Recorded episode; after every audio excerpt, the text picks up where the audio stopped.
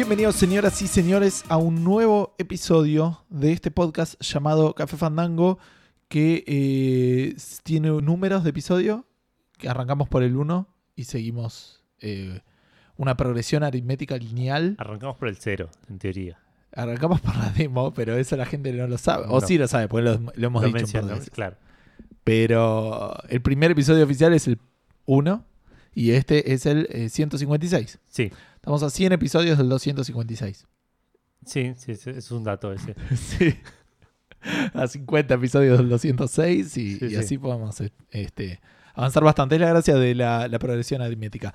Eh, mi nombre es Gustavo, estoy acá con Eduardo. Buenas. Este, y bueno, como les decía, esto es Café Fandango. Eh, vamos a tener un episodio eh, normal. La semana pasada fue el que fue medio cortito, ¿no? Que no había mucho. Sí, Que Nintendo nos había salvado la vida, era. sí, sí, sí. Si no fuera por Nintendo, el del episodio de la semana pasada, casi que ni se hubiese empezado a grabar. Claro. Eh, así que bueno, esta semana Nintendo se volvió a su cueva y tenemos una sola noticia, pero tenemos cosas de Xbox, tenemos cosas de Play, tenemos... eh, Igual hay.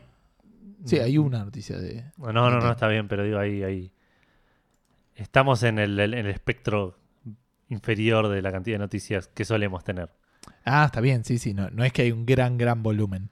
Eh, pero bueno, como decía, tenemos de las tres eh, marcas importantes de, de los fabricantes de consolas. Tenemos algunas noticias también de Steam, algunos trailers que salieron en la semana. eh, hay juegos que se mueren, juegos que son más populares que nunca. Y vamos a terminar hablando de Final Fantasy porque, Obviamente. este, porque nada, hubo, hubo Porque novedades. Esta semana pasó lo mejor que podría haber pasado en los últimos tiempos.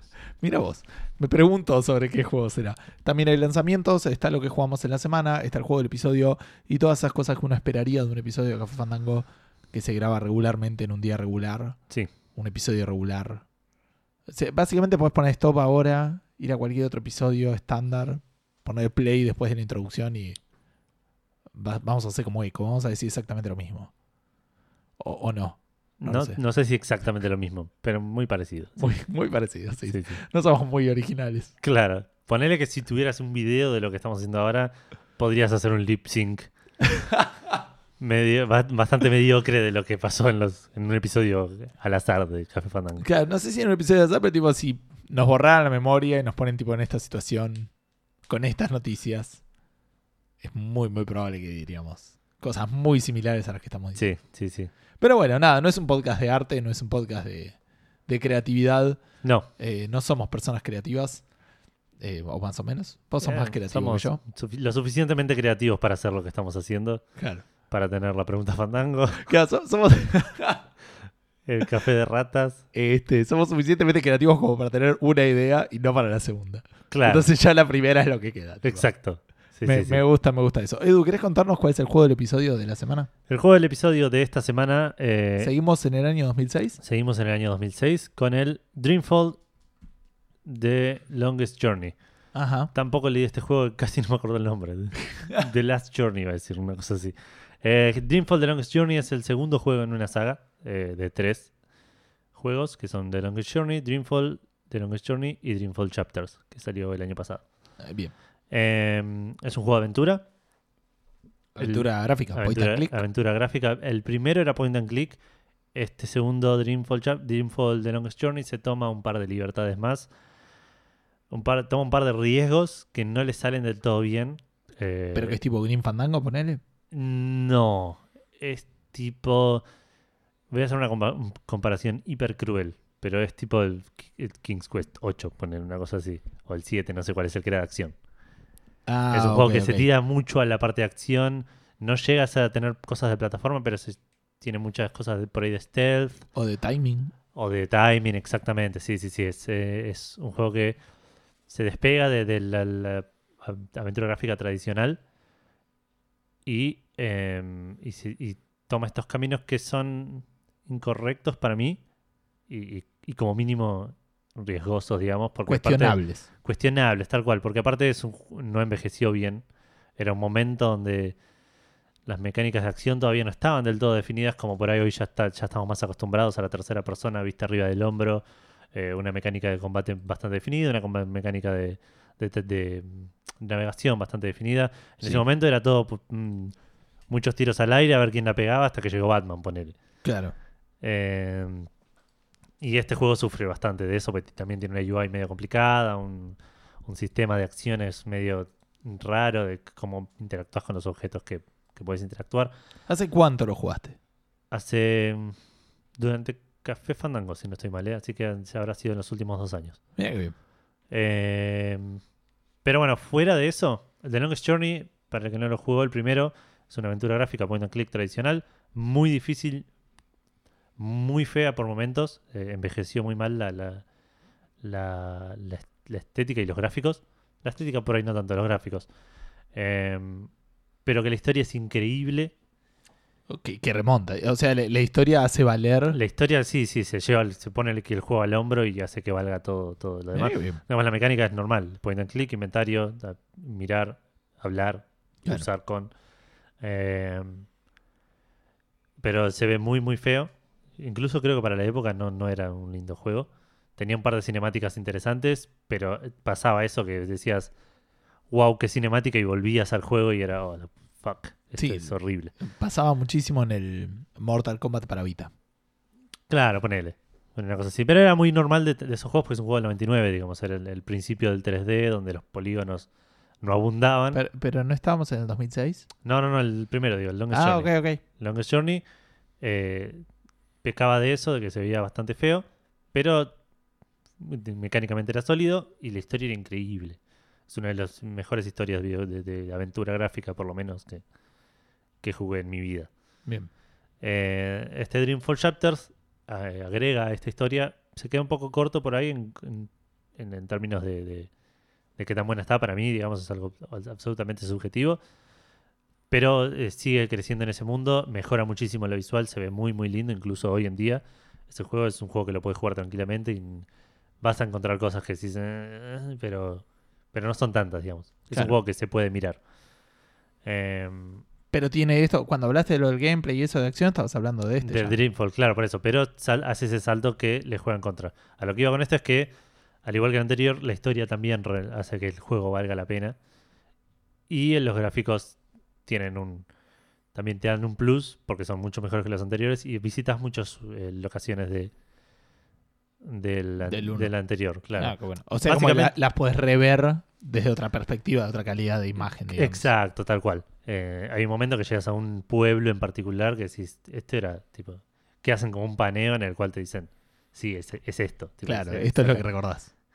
Eh, pero bueno, me- me- básicamente la historia es un- una mina que tiene un sueño medio raro, que le dicen que, que, se tiene que cargar de salvar el mundo, y no entiende qué le está pasando y empieza a ver cosas raras en el mundo real, digamos, y resulta que tiene el poder de atravesar mundos.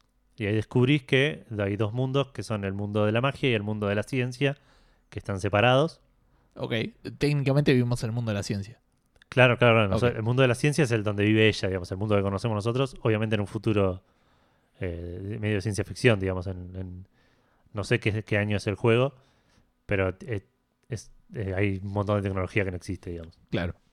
Em, y, es, y, y tiene mucho de eso de, de cómo la mina contrarresta lo que pasa en un mundo con lo que pasa en otro, tipo, y va, va comparando cómo se llevan en el mundo de la magia, como, como un poquito de Fish Out of the Water tiene eso de, Claro. de- de- De, de- de estar en un mundo que no conoce. claro, eh, y al que no perteneces. Em, pero aposta que está es toda la historia de, esta saga es muy buena y me debo todavía el Dreamfall Chapters, que lo tengo comprado y ya salió todo, que estaba dividido en cinco libros, creo.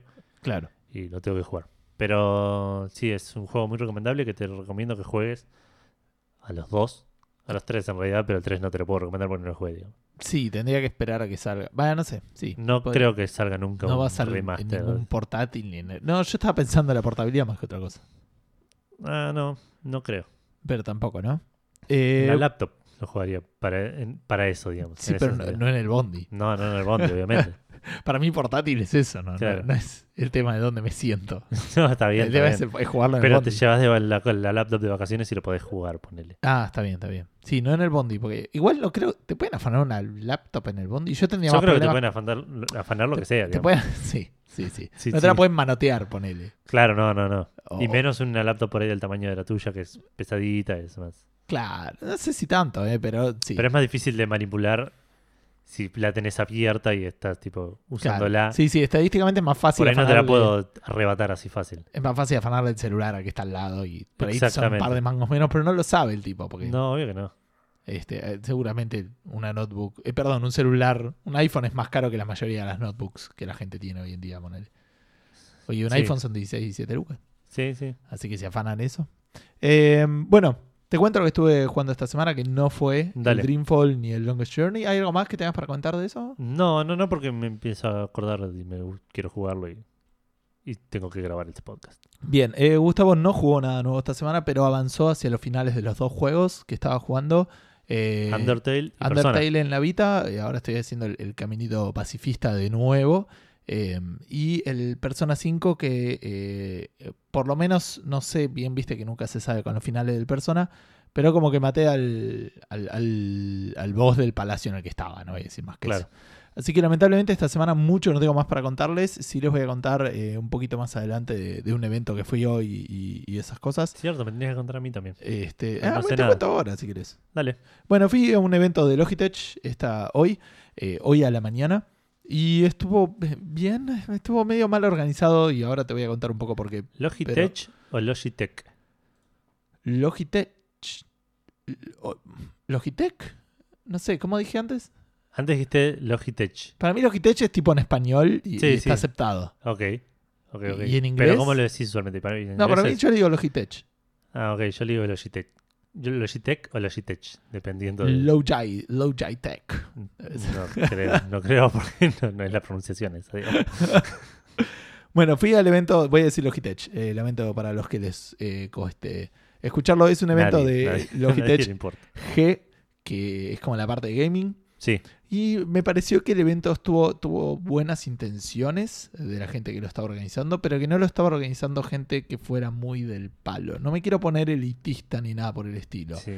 Pero si me pones un teclado re lindo para probar y no me pones ningún juego en la computadora en la que está enchufado ese teclado, eh, eh, No, claro, puedes po- apoyar los dedos en, en WASD, claro. imaginarte que estás jugando al Doom, ponele. Pero es, es- ese es el tema, ¿me entendés? Estaba, se supone que estás eh, vendiendo, aparte del teclado este en cuestión, eh, que ni siquiera era un, era un teclado nuevo, pero estaba ahí para verlo, que es de los más caros que hay, eh, como 5 lucas sale el teclado. Sí, Em, es de estos mecánicos que están claro, era un mecánico con, con retroiluminación y todas esas ¿Qué, boludeces. qué es un teclado mecánico? Eh, los teclados normalmente tienen como una malla abajo Sí, que eh, después no sé bien cómo hace para detectar qué, qué ficha tocas. Pero cada ficha que tocas, como que pega todo contra la misma malla. Los teclados mecánicos tienen para cada tecla un switch. ah, ok. Que, que cuando apretás se toca ese switch. ok. No sé bien la diferencia. O sea, sé que esa es la diferencia Esta es la diferencia del... eh, descriptiva. claro, digamos. sí, sí. No, no sé la diferencia. Física. Claro, la diferencia en de- experiencia, Exacto. ¿Por qué? Porque no lo pude probar con un juego. claro. Este, pude probarlo con el WordPad, ponele. ¿Qué es eso? Es nada, con el Notepad. si Ah, te gusta. ok, Es, ok. este, el, eh, Entendí Warpad, tipo el, el pad de guerra. que- Ah, no, no, está bien, no, no. El, eh, así que te- en realidad había como dos iconos en, en el escritorio y era el League of Legends y el Counter, pero cada uno te pedía loguearte y no me voy a loguear en Steam, No, no, obviamente. en donde estés vos. Sí, sí. Em, pero bueno, entonces, y, y por otro lado me está vendiendo eso y, y la computadora tiene una, me fijé porque aparte estaba medio al pedo, la computadora tiene una 750 Ti, que es una placa bastante vieja ya. Y de baja y gama. de baja gama y un monitor que no era ni Full HD. O sea, aún si me vas a mostrar un juego, aún si pudiera correrlo, para mí es como que tenés que venderme toda la experiencia. Sí, sí, ¿Me entendés? O sea, y está bien, o sea, si la gente. Por eso quiero decir que le, le pusieron un montón de voluntad. Y cuando digo que no lo hizo gente del palo de vuelta, no es por ponerme elitista ni por ponerme a criticar, porque, Porque sí. se pero- nota, se nota que no, no le puso énfasis en puntos importantes. Claro, que me parece para mí que son básicos, digamos. Este, pero te cuento un poco, bueno, después hubo una presentación, después de la presentación me fui a ver un toque que estaban preparando para hacer una partida oficial ahí de League of Legends, Sí, pero después me tuve que Eran las clasificaciones preliminares, una cosa así. Sí, y, y nada, me tuve que ir a laburar. Para un torneo que es este fin de semana, según entiendo. Sí, ahora te cuento un poco. Ese torneo se llama el, el Logitech Ch- Challenge. Ok, El challenge me costó. Eh, es un torneo que está organizando Logitech hace varios años, creo que dos o tres. sí. eh, que son de cuatro juegos: el League of Legends, el Counter-Strike Go, el Overwatch y el Rainbow Siege. Que eh, como bien dijiste, el sábado se cuenta, se juega la final en el Teatro Coliseo, Sí. el sábado 23. Así que si estás escuchando esto el día que salió y te interesa, eh, las finales son de League of Legends y del Counter Strike. Después creo que también va a haber otras cosas, tipo, ¿cómo se llama eso que hacen? Eh, cosplay y esas cosas que aparentemente tienen que estar. ¿Cómo se llama eso que hacen los jóvenes? Nunca entendí igual, ¿eh? La relación del cosplay. Me parece que los cosplays son mucho más de eventos de, de anime que de un evento de gaming. Es que me parece que el público es muy compartido. Me parece que, por eso, que, que es un tema más que de... decantó, digamos, de No, como de diciendo, es, un evento para, Ah, para no nerds, pero digamos, y, y como que los eventos de nerds tienen cosplay, así que tiene que haber cosplay. sí, sí, puede ser. Para mí es, es eso, es tipo que cuando arrancaron los eventos gaming, se trajeron el público al que se, que se podían traer al el, el público de los eventos de, de- de anime, ponele. De otakus. Eh, Claro. así que bueno, los, los interesados y que estén a tiempo pueden irse al, al Teatro Coliseo para ver la final de estos dos de estos dos torneos. El League of Legends es entre Furious Gaming, lo estoy viendo en la página, ¿eh? y Halfnet. Y el Counter-Strike, eh, el equipo INTS versus el ganador de la copa, que la copa se define, no sé, presumo ese mismo día. Los premios son 2.000 dólares para el primer equipo y eh, 1.000 dólares para el segundo. Ok. Bueno, eso respecto de Challenge. También comentaron que Logitech había comprado unas marcas que si te interesan vas a conocer más que yo. A vos no te estoy hablando duro, estoy hablando Ah, al público. Uno es Astro y el otro es Cytec. No me acuerdo bien cuál era cada uno. Uno era... ¿De qué era? Porque había uno que era de auriculares de alta gama para, para consolas. Y el otro no me acuerdo. Pero era. El, el- ese era Cytec. Y Astro. Eh, no sé si era de volantes, me parece, pero no estoy seguro. Pero bueno, fue comprado y como que van a poder traer este. ¿Cómo se llama? Eh, estos productos a la. a la Argentina, digamos, oficialmente. Distribuirlos oficialmente. Así que de vuelta, si alguno de los oyentes es fanático y conoce estas marcas, eh, que sepa que van a venir. Eh, y después presentaron dos teclados, dos auriculares, primero el G433 y el G233, que van a estar entre los 2.000 y 3.000 pesos cada uno. Eh, la gracia es que son auriculares con, con micrófono que se les puede salir y les puedes enchufar el auricul- el- un cable Sí. como para poder usarlo o USB o con tu celular. Ah, mira. Eh, presentaron un teclado mecánico de gama media con retroiluminación, digamos, pero sin macros, que es el G413, que si te interesa un mecánico y quieres ir a lo más barato, aparentemente iría por ese lado. Eh, después un par de mouses, el G903, el G603 y eh, una camarita que es eh, C922, especial para streaming y youtubers, que tiene un montón de funcionalidades y boludeces así. Claro. Eh, todo esto estaría saliendo para Navidad.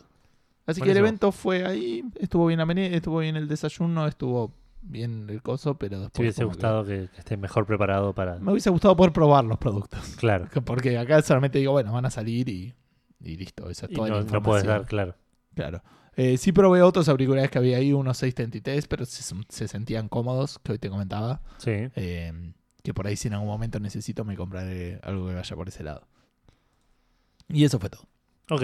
eh, yo no hice mucho más tampoco esta semana. Jugué mucho Final Fantasy el fin de semana, Final Fantasy 12 en Play 4, pero mm, estuve haciendo más que nada hunts, que son como em, cacerías de monstruos opcionales que te, que te dan tipo Bounty Hunter. Ajá. Son eh, dos preguntas. ¿Son tipo azarosamente creadas? Entiendo que no. No, no, no, no. son están- tipo side quest y son lineales, digo, están, están en el juego. Exacto, sí, sí, sí. Eh, de hecho están divididas por ranking. Y cada tanto cuando llega un quiebre en un punto de la historia, que creo que lo conté en algún momento, que llega un punto que te dicen, bueno, ahora anda acá. Y digo, bueno, este es un buen momento para parar y a, a ponerme un poco al día con las hands. Ajá. Eh, siempre digo, bueno, ya hice las de rango 1 y las de rango 2, bueno, voy a hacer las de rango 3. Y, y pruebo por ahí a hacer una de rango 4 a ver si me la dan mucho y si no, las hago todas las de rango 4. ¿Y cuán, cuán, cuán complicado es hacer la hunt? ¿Cuánto tiempo te consume hacer una hunt? Una cacería. Dependiendo de qué tan difícil sea encontrarla, porque lo que haces es la aceptás en el bar o en un- donde sea que, que esté posteada y te dicen, bueno, ahora tenés que hablar con el chabón que, que la posteó que está en este lugar. Y vas a hablar con ese chabón que puede estar en un lugar fácil de acceder o en un lugar que tenés que caminar un rato. Ajá. Y cuando hablaste dice, ah, sí, este monstruo, venís a matarlo porque sí, lo vi acá en este lugar. Y, y vas y por ahí está ahí, o por ahí el chabón te dice, no, pero fíjate que sale solo cuando tal cosa. Ah, ok. Tipo, un, un par los tuve que incluso buscar en internet y dice, este solo aparece si tenés todo el MP. ponele. Ah, mira. ¿Y cuán interesante es hacerlo? Está O bueno. sea, ¿lo estás haciendo más por la obsesión del grindeo y de, Eh, del lo leveleo, estoy haciendo o por- porque te, lo disfrutas? Me estoy haciendo porque me gusta, el, el- el- el- me, satisface, digamos, completar el- Claro. lo- lo- las hands, pero aparte es una buena oportunidad para eh, grindear o farmear eh, ítems y, y plata para comprar los ítems que están carísimos en donde estoy ahora y no me alcanza para... Tipo, no sé, llegué a donde, a- al pueblo donde estoy ahora y ponerle que tengo que comprar armas. Son seis personajes, tengo que comprar un arma para cada uno probablemente. Ponerle que Sí. hay algún arma que no esté, que no, que no, no- que no me sirva para uno de los personajes y probablemente un, e- dos equipments de protección para cada uno. Bien. Yo ponerle que llegué a donde estoy ahora y tenía 70.000 De oro. de sí, heal. Eh, ca- cada día-. De oro. Sí, Gil, dale. sí, sí, sí. Monedas. Dale. Ok. Eh, cada arma ponerle que sale 13.000 heal. Claro. O sea, si son seis, no te alcanza ni para las armas. Eh, exacto, tal cual. Entonces compré lo que pude, fui, hice un par de hands, volví, compré lo que pude, fui- y ahora estoy haciendo. Eso es todo lo que hice el fin de semana en el Final Fantasy. Bueno, bien. Eh, también estuve jugando a Sammy Max. Eh, la otra vez me diste un- una ayudita para avanzar un poco. No pude jugar mucho más, habré jugado media hora, ponele. Pero avancé un toque. Digamos, llegué, llegué al. Voy a tirar cosas así, no sé. Voy a spoilear, digamos, entre comillas. No voy a decir cosas que pasan, pero voy a decir. Un juego hace más de 20 años. Exacto. Ya llegué a la parte del golf. Hice la parte del golf, que me ¿Qué- hinchó un poco las pelotas. A mí me encantó. O de lo, que te, lo que hemos hablado, digamos, eh, fuera del aire. La, la parte del golf la recordaba con el re cariño cuando era chico. Mm, Es que. Tipo, creo que incluso cargaba un save y jugaba solo la parte de golf. ¿En serio? Sí. Pero era chico, digo, era Sí, otra- sí, obviamente. Te, te divertían otras cosas. Pero el- tenías más tiempo para. similar a cuando jugaba Larry al, para jugar al Liars Dice, ponele, ¿me entendés? Si bien es distinto, pero es como que, aparte como que rompes el Sí. gameplay y tiene como otra novedad. Sí, sí, sí. Sí, no sé. Eh, tengo un problema muy grande con este. Problema no, pero me pasa mucho esto que me gusta mucho lo que está pasando en el juego, pero no me gusta mucho cómo lo hago. Claro, ¿Entendés? Me siento a veces que, que me, me estoy disfrutando del juego, pero no jugarlo. Eh, es raro. Eh, pero avancé un poquito más de eso, desbloqueé un par de lugares más para ir a visitar. Sigo estando re al principio, creo. Ahora después te muestro si quieres mi mapa, pero debo- me debe faltar mil cosas. Sí. Y, y- y ahora estoy explorando un lugar nuevo, pero a menos que en este lugar me den algo nuevo para hacer, creo que ya estoy de vuelta medio trabado. Así que... Ah, y seguramente que sí, si el lugar nuevo todavía no lo exploraste. No, por eso, por eso, pero... eh, a veces pasa, viste, que desblo- desbloqueas un lugar nuevo, hablas con un personaje y punto. Y, y tenés más puzzles ahí que no, no. claro. En el del golf me pasó que llegaste y te dicen dónde puedes ir ahora y tenés el puzzle este. Como que no había mucho para trabarse. Hay que ver cómo será este. Em, y creo que no estoy haciendo nada más. Seguro estoy haciendo algo más, pero no me estoy... Ah, sí. Terminé de leer Armada. Ajá. Un libro bastante, bastante mediocre. Ah, sí. En sí, no, no me terminó de gustar. Esto ya igual lo venía anunciando hace bastante. Eh, de hecho, por, es un libro de 300 páginas y me tomó como cuatro meses leerlo. Em, porque me parece que el chabón se quedó mucho con lo que hizo con Play- Ready Ready Player Player, One. Este obviamente es del mismo escritor. Y quiso volver a apelar a eso. Y no funciona tanto en este libro. Por cómo está contada la, por cómo está contada la historia y por cuáles son los. los. que, que- que está en juego, digamos. Digamos, no, no, no tiene tanto sentido como en el otro, que era un pendejo que estaba que, jugando. sí, sí, reviviendo, no, emulando una época. Exacto, acá medio como que lo- está muy forzado que a- hasta personajes adultos que no deberían comportarse así. Claro, conozcan o comprendan. No, que más que, o- no que conozcan, pero que, estén ten- ten- tan, obsesio- te- tan obsesionados con esta época, digamos. Con- Ah, con-. Que pasa lo mismo, digamos. es- son personajes eh, todo obsesionados en pop culture de los 80, 90. Y, y está bien, un personaje lo entiendo, pero que todos estén tipo tan, tan metidos en ese, en ese momento que de vuelta en Player, Ready Player One, por cosas que no voy a contar, funcionaba. Sí, sí. En este Lo notaste forzado. se nota muy forzado, que aparte, incluso en la narración, cada vez que el chabón tenía que comparar algo, lo comparaba con algo de, Claro. de, de alguna película. Que, y, decís, Y tampoco es una época tan nuestra. También. por No, eso también pero más o menos, más. o menos, porque no- todo lo que es los 80 a nosotros nos llegó en los 90, que fue nuestra infancia, digamos. Sí, pero incluso en Ready Player One yo notaba que había muchas referencias a cosas que tampoco nos... Puedo poner a nivel juegos puede ser y hasta ahí porque Atari nosotros... Exacto, sí, sí, lo, lo- Ar- No Atari lo- Arcade es lo que menos nos llegó de, de- de- Claro, y, y después todo lo que son series, tampoco tantas vimos, tantas series americanas Eh, de los sí. 80. Sí, sí, es verdad, eso sí. Tipo todo lo que es Full House y toda esa Eso onda. sí, lo remirábamos. digamos. No, yo, va, no sé, yo, Va, por, yo por ahí estoy hablando acá, y- y- personalmente y no, Claro. no Sí, sí, sí. generacionalmente. Eh, no, no. em, para mí, sí, bueno, pero igual para mí en Ready Player One funcionaba de vuelta por, por lo que te digo, el setting se prestaba más a eso. En este se nota mucho más forzado y tiene el mismo problema que, con el que Ready Player One, que se resuelve todo muy felizmente, muy rápido.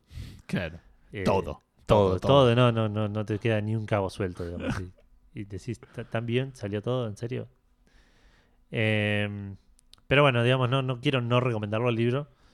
Es un libro de ciencia ficción, de, de- de- de naves, digamos, de viajes espaciales y cosas así. Pero sí. sí- Es entretenido. de- Hasta ahí no es tan entretenido. Ah, estuviste leyendo otro libro también. Sí, sí, por eso, pero quiero Ah, cerrar este, Dale, digamos. dale, me acabo de acordar. Eh, así que si, si lo vas a leer porque te gustó Ready Player One, estás cometiendo un grave error.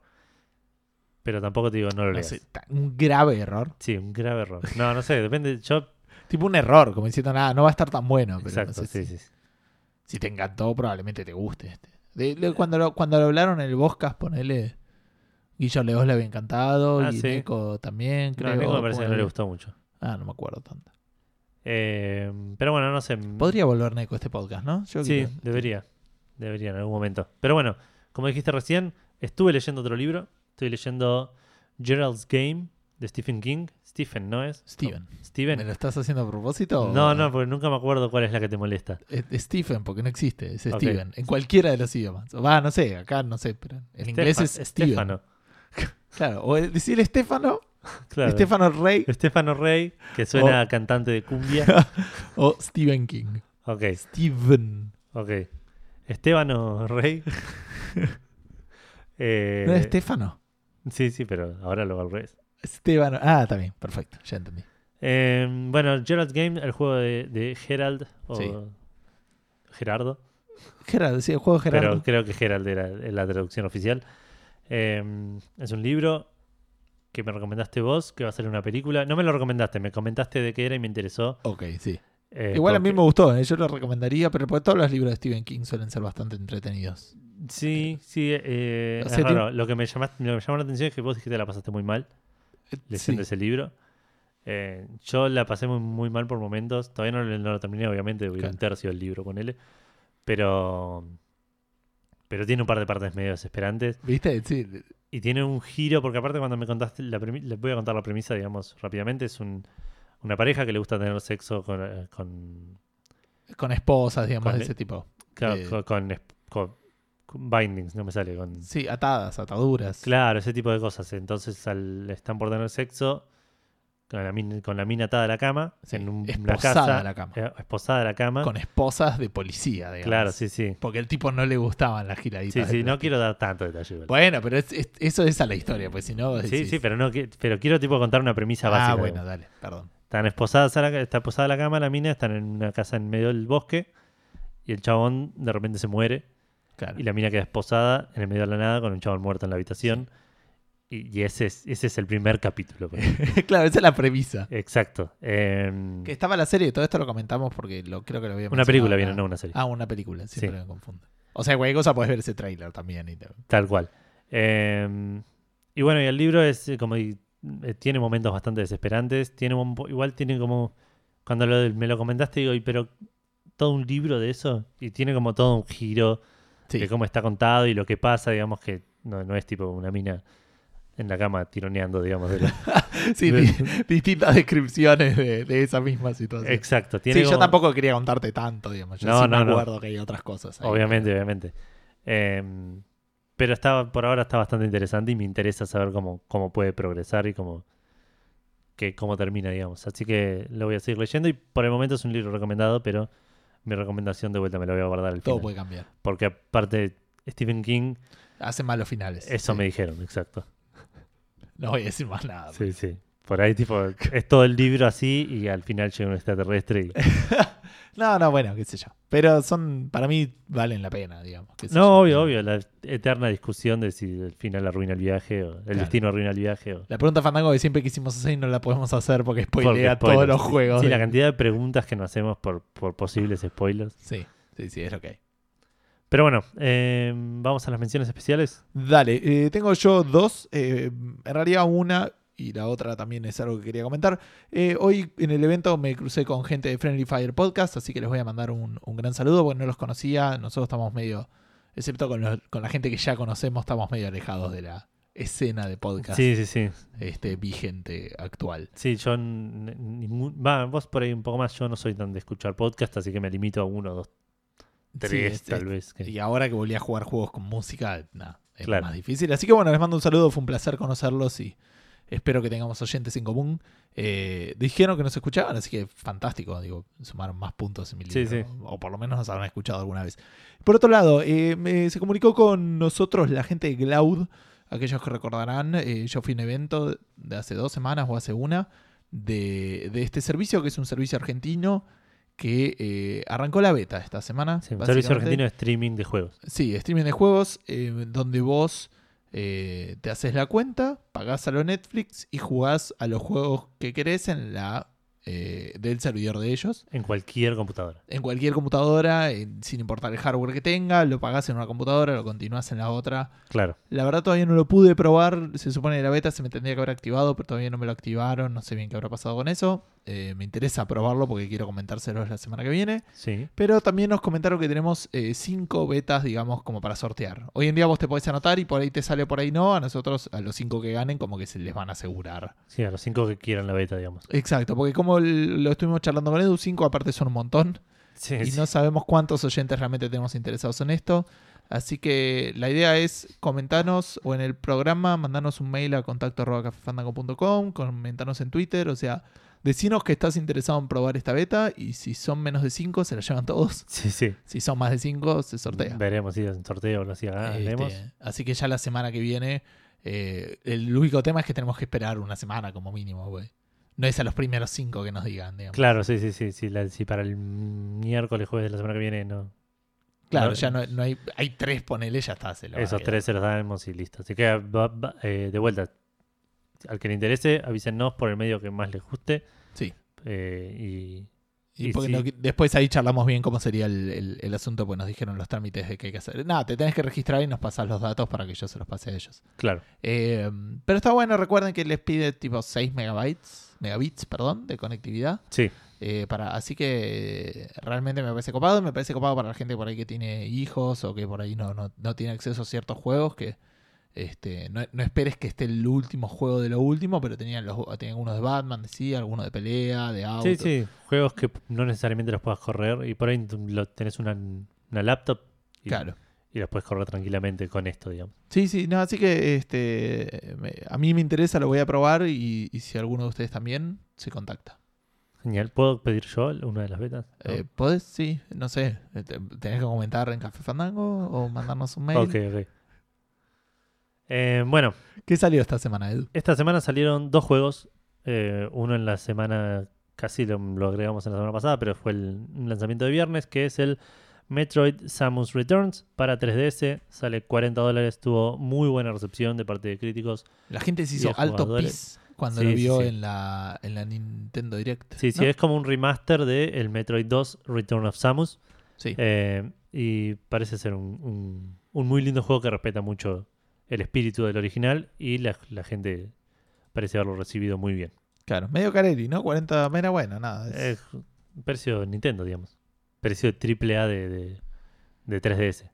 Claro, la pregunta es si estará mejor este o el AM2R. Eso no es una pregunta para este podcast, No, es una pregunta para Marcio Rosa, para gente de otros podcasts que, claro, que- que, que para- hayan jugado alguno de los. Guille Baldovinos, digamos, no, no es este. No es nuestro fuerte, gente. Exacto. Eh, y el otro lanzamiento de esta semana es el Marvel vs. Marvel vs. Capcom Infinite. Yo no puedo creer que ya salió este juego. O sea, no, no es- no lo estaba esperando, claramente. Yo, Pero claro, tipo lo vi y dije, ¿ya? ¿What? ¿En serio? Es yo lo puedo creer basándome en lo poco que me importa, digamos. Ah. A mí me sorprendió, me sorprendió. Eh, es un juego de pelea, obviamente, de Marvel vs. Capcom. Que es la cuarta entrega, ¿no? De los Eh, Marvel vs. Capcom. Claro. Sí. Sí, sí, sí, la- si no contás el Ultimate, este es la cuarta. Y pero el Ultimate es el 3 remasterizado, ¿no? Sí, sí, sí. Ni siquiera es el 3 con los DLC o algo así. Claro. Eh, bueno, sale para PlayStation 4, Xbox One y PC. Sale 60 dólares. Y tuvo buena recepción de parte de los críticos y mediocre para mala de parte de jugadores. Sí.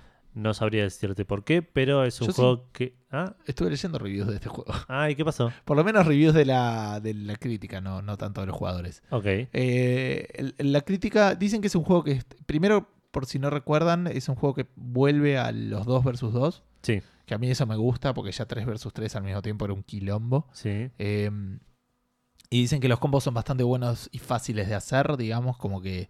Y que uno, los más fanáticos de los juegos de pelea, como que dirían. Ah, no, ahora es fácil para todos, pero que, que el hecho de. Uno decía, yo juego bien los juegos de pelea. Y el hecho de que mis amigos que no juegan también puedan jugar muy bien es como que me hace a mí.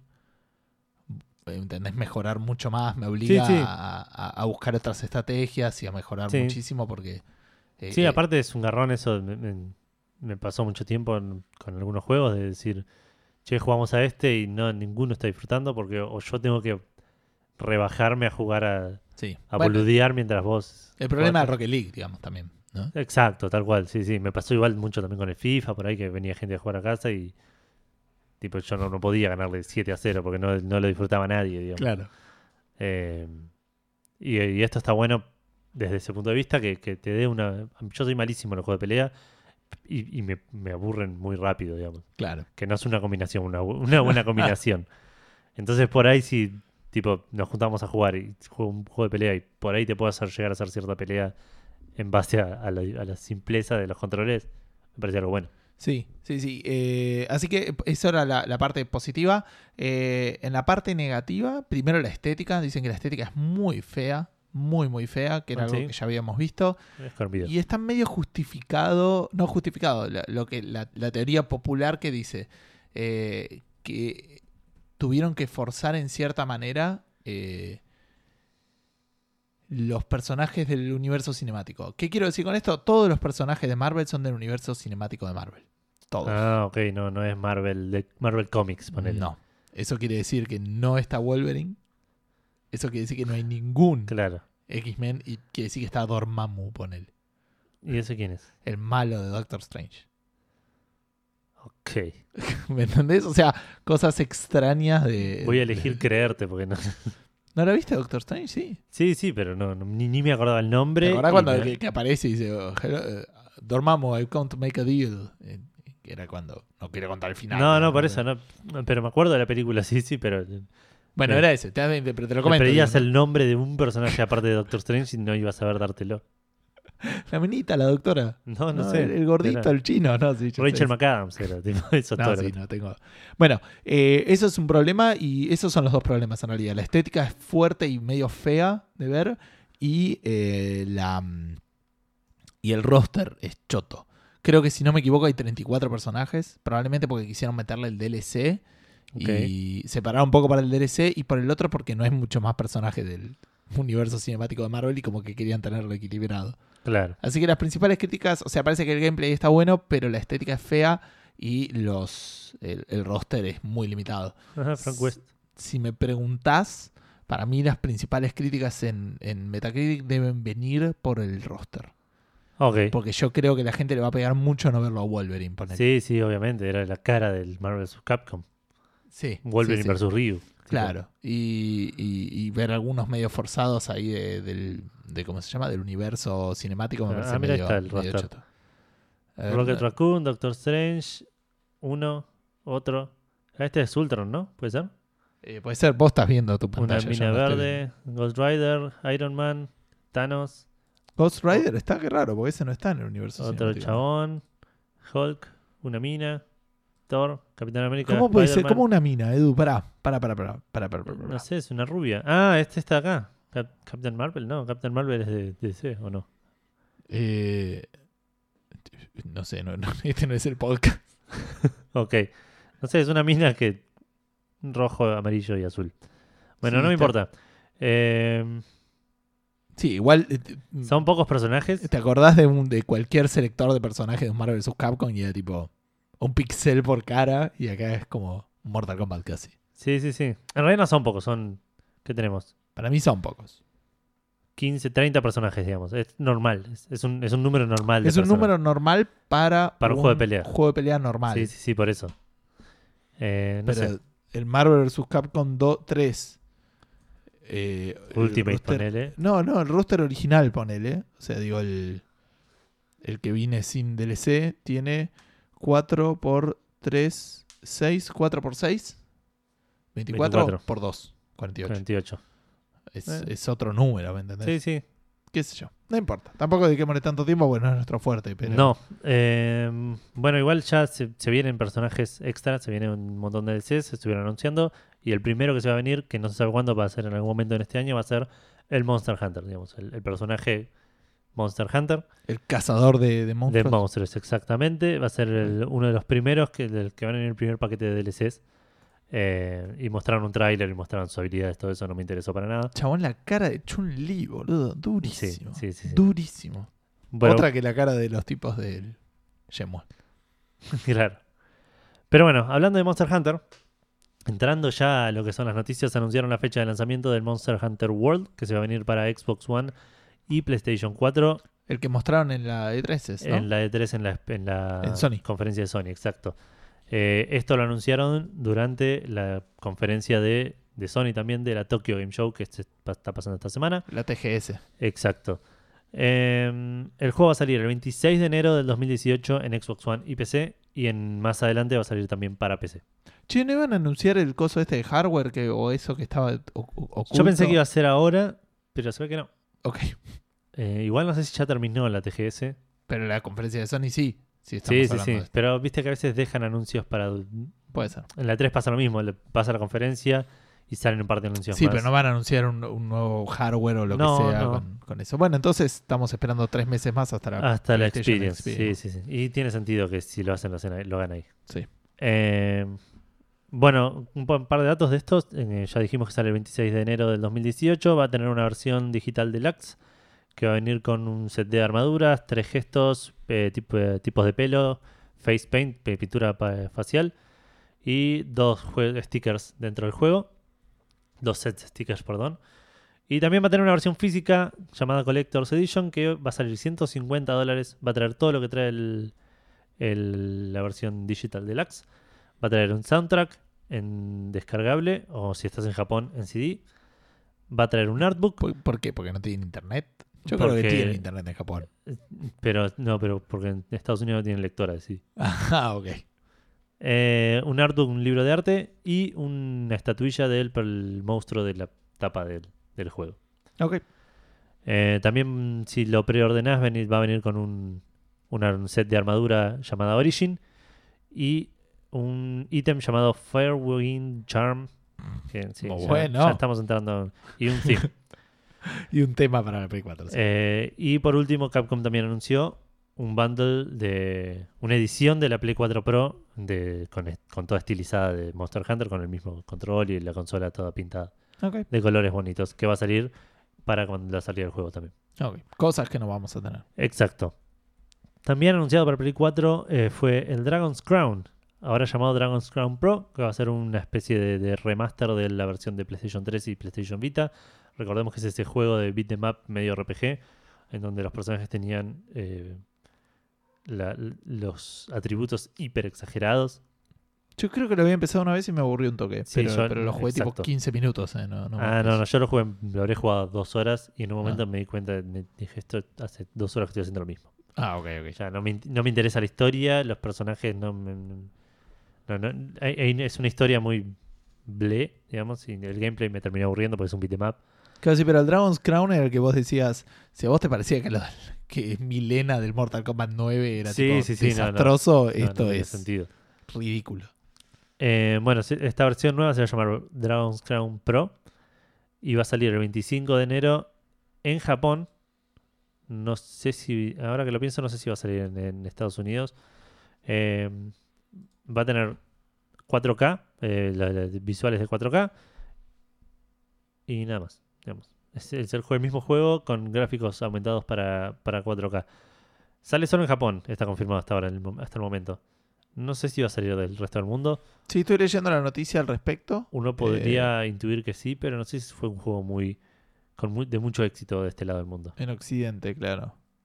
Eh, sí, dice en Japón, o sea, nada más. No, no, no, no, no hay ninguna. Pero el costo pasa a ser exclusivamente de localización. O sea, se hace mucho más baja la barrera de, de- de entrada. Antes era el costo de remasterizarlo y localizarlo, y ahora es solamente el costo de localizar la remasterización. Ok, Digo, es más probable, a eso me refiero nomás. sí. Y la localización debería ser técnica nomás aparte, porque Eh, ya está hecho. digamos. No Eh, creo que hayan cambiado. No lo sé, no sé. No, A menos que quieran, claro, revisarla, ponele. Claro, aparte hay que ver si, si la remasterización incluyó cinemáticas y si las cinemáticas tienen texto y Claro, claro. presumo, ¿no? La verdad desconozco del mercado en ese Sí, sentido. y tampoco nos interesa tanto. Otro remaster que se viene es el Zone of the Enders de Second Runner Mars, que es una, un remaster del juego de Play 2, Zone of the Enders de Second Runner, que salió en el 2003. Es un juego hecho por Hideo Kojima, Ah, mira, eh, de pelea de mechs. De, de de mechas. Konami, digamos. Entonces. ¿no? Claro, sí, sí, sí. Y Konami mismo lo está, lo está remasterizando. Va a salir para PlayStation 4 y PlayStation VR y eventualmente también va a salir en Steam. Eh, así que va a estar para, para los dos con eh, gráficos mejorados y soporte para resolución 4K. Ahora, este era un juego de mechas. Sí. O sea, re da para el VR. Porque digo, originalmente sí, no era VR. No, no, no. No, Eh, igual o sea, no obviamente es, era no es un juego que jugué, Claro. así que no sabría decirte si se ve de tercera persona o desde dentro de la cabina. Pero podemos presumir que va, sí. Podemos presumir que es dentro de la cabina. Como el VR va a tener que ser con eso, digamos. No sé. Sí, sí, podría ser, no sé. No sé, por ahí es en primera persona sin... Sin nada. Sos un robot, pero no te das cuenta. Claro, no lo sabes.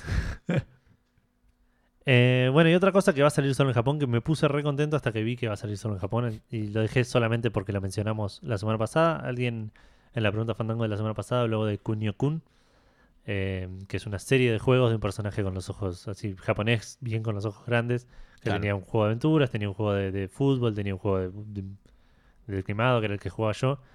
Y eh, Arc System Works, durante la, la Tokyo Game Show, anunció que va a sacar una remasterización de, eh, de toda esta saga de juegos de Kunio-kun, que va a llamar Kunio-kun The World Classic Collection, que va a salir en 2018 en Japón para PlayStation 4, Xbox One Le, y le PC. queda un poco grande la, parte- la, la palabra world. Si solo lo van a sacar en Japón, ¿no? Sí, sí, sí. Espero que... Yo entiendo que va a salir en... De Nippon, No, no, no sé si va a salir. Es un juego bastante... nicho. Sí, no sé si es nicho la palabra, pero es re japonés, digamos. Yo lo jugaba en japonés cuando lo jugaba. Claro, ok. Eh, así que eh, me gustaría creer que va a salir. Aparte, si está en, sí, si está en Steam, debería estar. Tenemos catálogos. Sí, no, tenemos catálogos diferentes en Japón y, y acá. Sí, sí, el problema igual es que venga localizado, ¿no? no o sea, que lo me venga, que lo puedas no me molestaría jugar, jugarlo en japonés, ese es el tema. Ah, entonces yo creo que estás cubierto. En el peor de los casos lo podrás piratear sin mucho problema. Claro, Digo, si no tenés alternativa para comprarlo, no es tan sí, sí, está bien. Eh, Bueno, me toca a mí. No, pará, porque más, quiero dale. aclarar que son 11 juegos los que vienen, que van a ser, o creo que 7 de los comunes, de los clásicos, y otros 4 que no habían salido nunca. ¿Siete? ¿Cuántos son, chabón? Una bocha. Estaba, Sí, estaba en la lista, pero no lo 11. puse. Pero porque era tipo Mario, digamos. Era el de, el de fútbol, el de tenis, el de... el- el- el- así funcionaban todos, digamos. Qué bien. Bueno, estuvimos hablando más que nada, había algunos juegos que salían para Xbox, pero más que nada de Play. Ahora vamos a pasar a hablar una noticia de Xbox, pero en el medio te cuento que pasó algo raro el fin de semana de esto que pasó. Hay un juego que se llama Fortnite, que Sí. yo no lo conozco mucho, no sé si es un juego una gratuito. especie de, Overwatch. Claro, es una especie de Overwatch, presumo free to play, presumo absolutamente, Ok. por la estética que le vi, pero es, es gente de, de Epic Games. Resulta que hay un, sub- está ahí un subreddit, porque hay un subreddit de todo menos de Café Fandango en Reddit. Todavía. Este, todavía. Y mm, eh, los jugadores empezaron a decir, che, me parece que estoy jugando con gente de otras, de otras consolas. No sé, qué sé yo, la gente obviamente no le creía. ¿Cuál era la clave, Edu? Me preguntás, porque yo no lo sabía tampoco. Eh, la gracia básicamente es que eh, si vos estás jugando en Play 4, eh, tu... ¿Cómo se llama? Tu, tu usuario no puede tener espacios.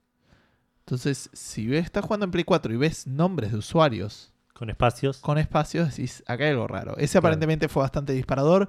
De hecho, hay gente que sacó screenshots de distintas cosas. e incluso hay un padre y un hijo que, saca- que sacaron fotos, tipo jugando en la misma partida, uno en la Play y el otro en la, en la Xbox. Claro. Ahí como que se veló que no había misterio, se comunicaron con la gente de Epic y dijo que sí que hubo un error eh, que permitió jugar eh, a la... ¿Cómo se llama? Que tuvieron un problema de configuración y que ya fue corregido. Esto obviamente revivió todo, le preguntaron a Phil Spencer, Phil Spencer dijo, yo hubiera preferido que lo dejen así. Y, Sí, obviamente, sí, la misma discusión de siempre. Xbox a, Xbox le conviene Sí, tan- sí, tan- sí. tanto por, por tema de, de- de cantidad de jugadores como por tema de cómo queda ante De- la gente. De, PR, digamos. Exacto, le conviene decir que, que lo quiere y a Sony le conviene quedarse callado y que, que las cosas queden como están, digamos. Claro, No arreglar lo que no está roto. Exacto. Eh, no es gratis el juego, sale 60 dólares eh, y los 60 dólares vienen con eh, un, un paquete de 8 héroes. Ah, ok. No, entonces, ¿y cuándo salió? No sé. Porque es de Epic, digo. No sé. Bueno, eh, cuestión que nada, pero eh, lo más importante, entre comillas, de la noticia es el, el- el tema este de que posta es casi apretar un botón. Sí, sí, sí. Es, el tema de la. De la. de la del crossplay, digamos, entre del crossplay, exacto. Bueno, dije que íbamos a hablar de Microsoft. Microsoft aparentemente está trabajando en un update bastante copado, me parece a mí, con mucho potencial y eh, probablemente poco futuro. Eh, porque te cuento, la aposta es que los tipos quieren empezar a eh, permitir a los... tiene un nombre que es como entrega inteligente, digamos, que apunta básicamente a ahorrar el espacio en disco de, de tu consola. Básicamente el desarrollador divide los, eh, el contenido en pedazos, los pedazos los taguea, les pone como una etiqueta y vos te bajás los pedazos que te interesan. Sí. Como una especie de la promesa del, del eh, descargar y jugar, sí. pero real en el sentido en que este, podrías descargar una parte y no terminar de descargar el juego. ¿Me entendés? Ok. Entonces, ¿cuál es la importancia de esto? Tiene importancia por dos lados. Primero, por este el tema de que eh, lo básico ya lo habíamos medio mencionado, que tenía que ver con que los jugadores de Xbox eh, One no tienen por qué bajarse las. eh, ¿Cómo se llaman? Las. eh, ay, no me sale el nombre. La, la giladita 4K del Forza. ah, las, las texturas. las texturas 4K, que pesaban un montón. Entonces ya por eso ya tenés una ventaja. Después tenés juegos que por ahí son eh, localizados y no hace falta bajarte eh, Lo- Todos los idiomas. cinemáticas en otros idiomas y todo ese tipo de cosas, que no es que no trabajas, sino que sería opcional. Después tenés juegos eh, que también podrían llegar a ser eh, específicos de contenido, digamos. Eh, podría ser un shooter, un Battlefield, un Call of Duty que te bajas solo la campaña. O el single, el- o digo, el single player o el multiplayer, según lo que te interese Claro. y el otro lo puedes ir borrando. Digamos, la, la gracia también de esto es, eh, yo es algo que no sabía, pero aparentemente la Xbox One, desconozco la Play, está, está restringida a un juego en un solo disco.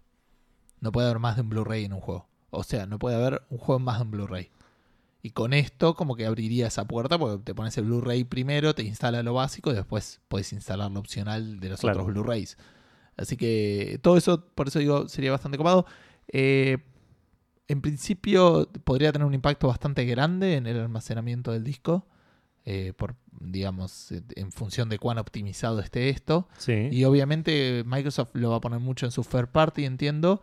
El problema acá viene más, como leía yo y aparte compartía antes de leerlo, eh, tiene un poco más que ver con los third party. Porque los third party tienen el problema de que esto, primero que es un laburo adicional, sí, segundo que es exclusivo para Xbox, porque por lo que sabemos Play no tiene nada de esto. claro. Eh, y además probablemente compartan, de- si más por lo de contenido, digamos, a veces es más difícil separarlo, Claro, te- claro. te- tenés que probarlo, ¿viste? Es como un costo adicional sin mucho beneficio para, para el usuario. Para, sí, para la para el usuario sí, por ahí es el que más se beneficia, digamos, es sin mucho beneficio para el Perdón, perdón, sin mucho beneficio Para razón. Para la empresa, para el desarrollador que no creo que vaya a vender mucho más por eso. claro. Pero por otro lado, o sea, pensando en el usuario sería fantástico, tipo, te podrías bajar cosas muchísimo más livianas. Sí, Este, o no sé si muchísimo, pero eh, se nota la diferencia y Sí, sí.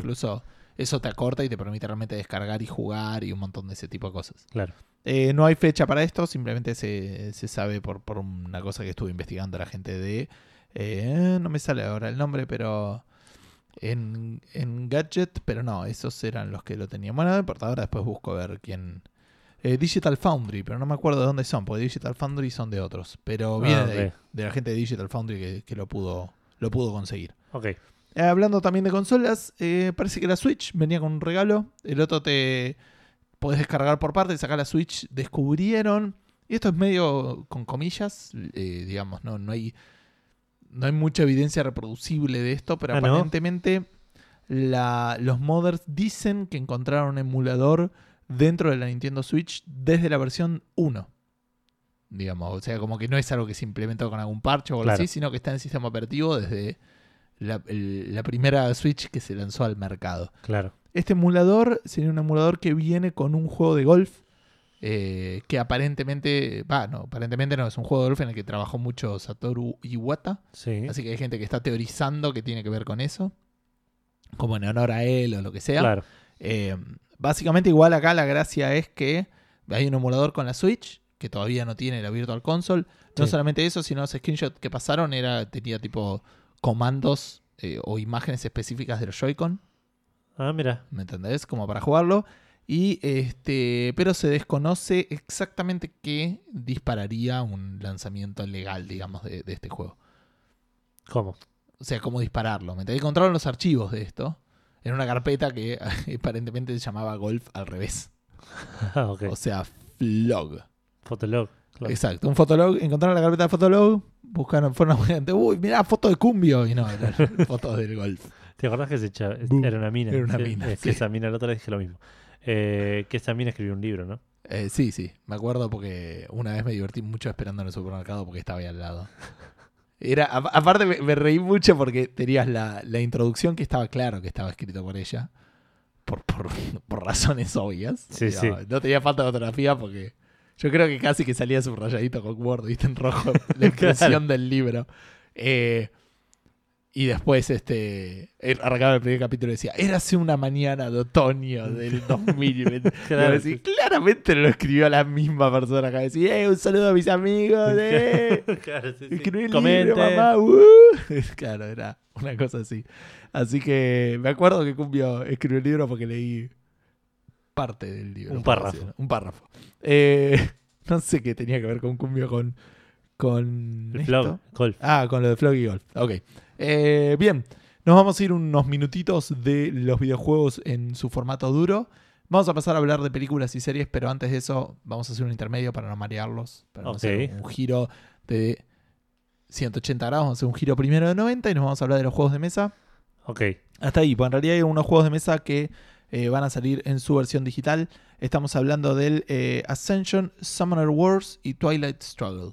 Ok. Hay de dos los que- tres, solo conozco uno. Eh, y Twilight Struggle, exacto, que es un juego para jugar de dos. Que lo Es- jugamos una vez, Sí, no en las mejores de las condiciones. no, y no lo terminamos. Y no, sí, lo terminamos, pero yo jugué muy mal y duró bocha menos de lo que podría haber durado. Sí, es verdad. Pero jugamos mal igual. ¿Sí? Tipo, yo bajé cartas que después leímos que no Ah, podía sí. bajar. Eso nos pasa siempre. Sí. En Civilization pasamos meses y no sé si decir años Yo no sabemos usando si Forest como Grassland. to- todavía no estoy seguro que estemos jugando 100% bien. así, ¿viste? Eh, sí, Hasta que no lo jugaste en una versión digital, claro. es como que siempre dudas. Sí, sí, sí. Siempre existe la posibilidad. Eh, así que bueno, los fanáticos de juego de mesa tienen esos tres más para, para incorporar. Creo que esto salía en todos lados. En, si no me equivoco, en iPad, eh, o sea, en iOS, en Android y en Steam incluso. Ok. Así que nada, Habría que ver cuánto están. Que lo busquen. Creo que 10 dólares, si no me equivoco. Ok. Ahí te confirmo el Twilight Struggle y va de todos, porque deben estar todos más o menos al Eh, mismo sí, en precio. realidad me interesaba solo el Twilight Struggle. Y aparte de lo Este, compras vos y lo tenemos 15 los dólares dos. está el Twilight Oh, Struggle ¿en? Steam. Solo porque dije eso. Solo porque dije que lo- no, no hacía falta comprarlo dos veces. Eh, ¿Por qué no hacía falta comprar dos veces? Pero lo compras vos y lo bajo yo, ¿o ¿no? ¿No funciona así? En Steam, dije. No, no, no, en el iPad estoy hablando. Ah, en el iPad sí, pero en el iPad creo que está como. No sé, ahora me estoy metiendo en la. De hecho, me llama más para jugarlo en el iPad. Sí, sí. En la Play Store está 5 dólares. Así que probablemente en el iPad esté también 5 No, dólares. no es tan, tan y también terrible. salió en el iPad el otro juego que me compré. El. eh, Dominion, no, Seven Wonders, no. El- Through the Ages. eh, Through the Ages. A New Story About Civilization. De paso contamos todos los juegos que te compraste. Exacto, sí, sí. Que Instagramíamos y tuiteamos. Eh, bueno, nos vamos de los juegos. Dale. Vamos a hablar un poquito, igual brevemente salieron dos trailers que me llamaron mucho la atención. Primero salió un tráiler, salió un póster la semana pasada de la próxima película de Tomb Raider mostrando la personaje, a la, la actriz principal haciendo de Lara Croft. Fue medio criticado ese posta, ¿no? Algo así, vi por arriba, ¿eh? Muy por Ah, arriba. lo miré y no le di mucha bola, digamos. Ah, ok. Pero esta semana también salió el tráiler. El primer tráiler de la película. Yo estoy medio con miedo de los trailers. ¿Lo de viste hecho, el tráiler? no, vi lo de Punisher porque me dijiste vos, pues si no, no lo hubiera visto. Estoy medio a- a- averso a ver los trailers. Tomb Raider. Trailer de Tomb Raider Sí. me pareció lo que puede llegar a ser. Espectacular. No, no, no, no. No, no sé si espectacular, pero lo que puede ser, eh, lo que por el tráiler me vendieron como una adaptación re fiel del nuevo juego de Tomb Raider. No del Rise, sino del, del reboot, digamos. Ok. Me pareció todo lo que pasó en el tráiler, dije, esto lo vi en el juego. Ah, mira qué bien. Como que me sacaron mucho el espíritu de eso. Así que eso puede ser o muy bueno o muy malo. Y por otro lado sale el trailer de Punisher, como dijo Gustavo recién, de la, de la serie de, de Punisher de Netflix, Sí. eh, que me pareció malísimo. Ah, sí.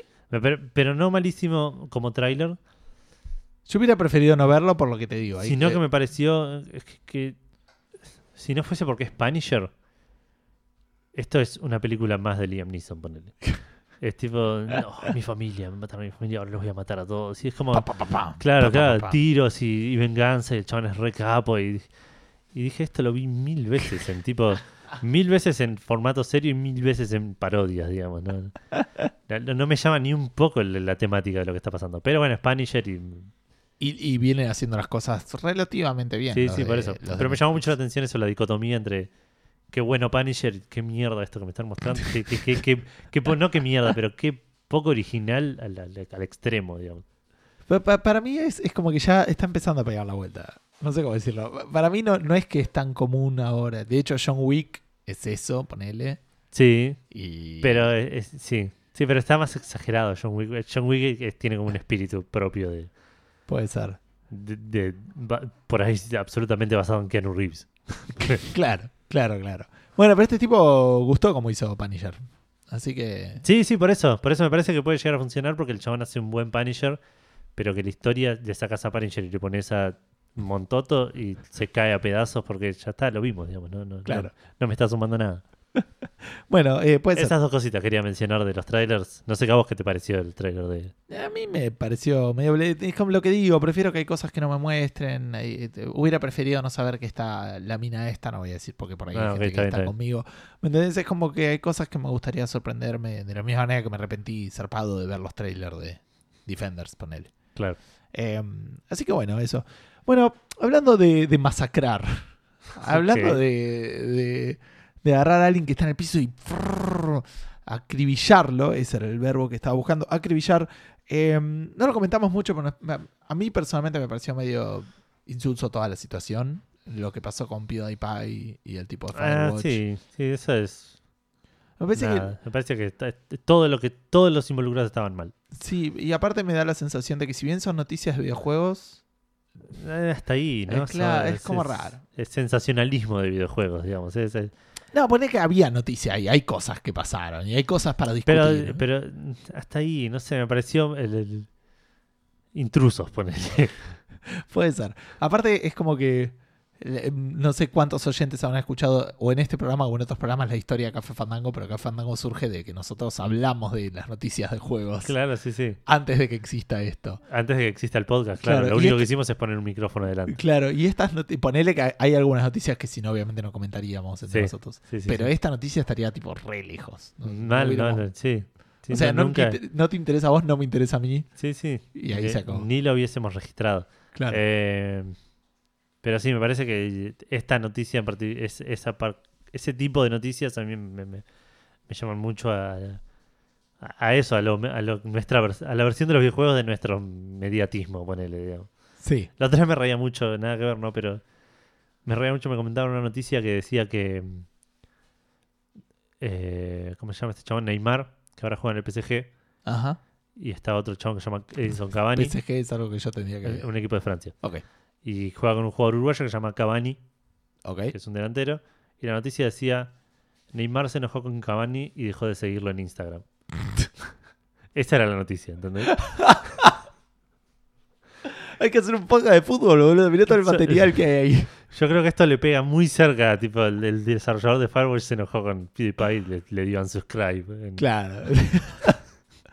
bueno, le bloqueo, no importa. ¿no? Ah, Eso sí no nos interesa, sí nos interesa un poco más la parte de, de Steam. Eh, y en la parte de review bombing, eh, Steam hizo algunos cambios para no evitar, resulta, sino para Porque es poder- algo que pasó, y pa- pa- perdón, es algo que pasó Sí. muchas veces. No, no, no es solo de PewDiePie, digamos. No, Todo este año se, se pasó vio. con lo del GTA Claro. y no me acuerdo con cuál otra. No, eh, me suena que es la tercera vez que lo Sí. escucho. Sí, sí. Hubo un par de juegos en los cuales. Un par de situaciones en las cuales algún juego sufrió malas reviews. Como a modo de protesta, digamos. Claro, exacto. Entonces la gente de Steam, primero lo que, de hecho lo que más me de- destaco, eh, bueno, hicieron algunos cambios, ¿no? Y yo me puse a leer el post que hicieron oficial para explicar un poco de esto. Ok. Primero, arranca y dicen, bueno, tenemos este, le queremos explicar eh, un poco de nuestro pensamiento sobre el review bombing y eh, que es uno de los problemas que estamos intentando resolver. Y primero me llamó la atención ya que lo identificaran como un problema.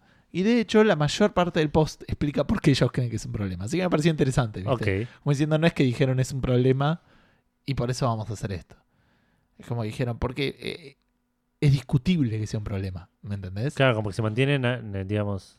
No, digo, lo, lo voy, a, voy a decir que es lo que dicen ellos, pero digo, me gusta que no lo tomen como un. que no lo den como por sentado. Claro, Porque hay opiniones a favor y en contra respecto de si efectivamente es un problema claro. o es simplemente la gente expresándose.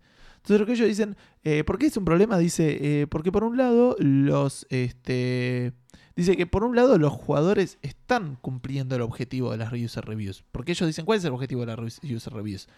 Advertir a otro usuario o no advertir, o sea, tratar de darle una eh, previsión al Sí, que sí. va a comprar el juego Sí, sí. de ese juego, le va- si la va a pasar bien o no. Claro. Ese es el objetivo para ellos de los Sí, reviews. darle un preconcepto, digamos. Lo primero que hicieron fue hacer un agregado. Porque la gente no va a ponerse re- re- reviews. ¿Me entendés? O sea, como diciendo, bueno, viste que eso dice generalmente positivo, Claro. eh, overwhelming, que siempre me cuesta abrumantemente. abrumantemente positivo, abrumantemente negativo y todo ese tipo de cosas. Sí. Eso es lo primero que hicieron en su momento, digamos, ¿no? O por decir, nada, la gente necesita agregar la información. Claro. Eh, y entonces le dice, porque por un lado los jugadores que, que están participando en el review bombing están cumpliendo con su objetivo. Ellos lo que quieren es prevenir a otro De jugar. de que jueguen ese juego, porque hay algo de, de su compra en ese juego que es de lo que se arrepienten. No sé si me explico. Sí. ¿Me entendés? O sea, como que hay algo que encuentran no satisfactorio de las compras que ellos hicieron de ese juego.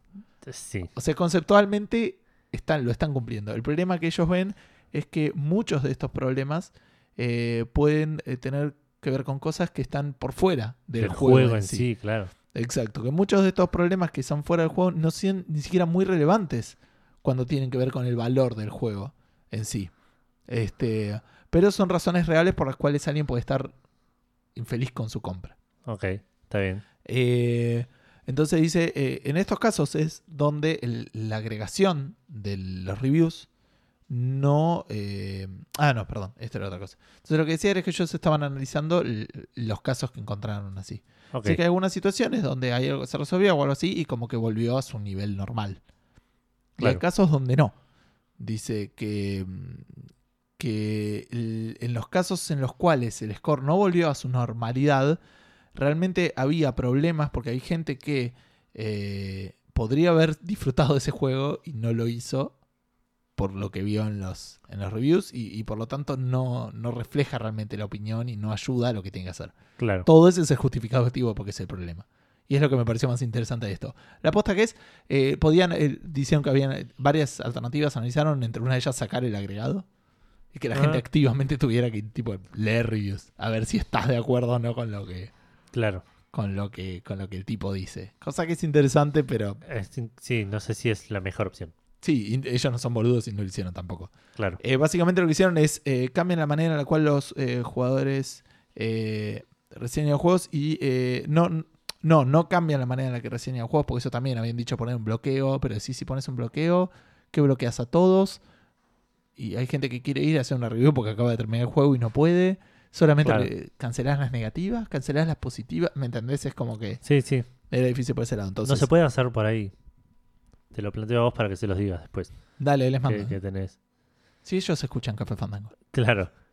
Pero digo, por ahí dividir el, el- el- las, este agregado de las, de las reviews en un histórico y un último X. Pero está, está así actualmente.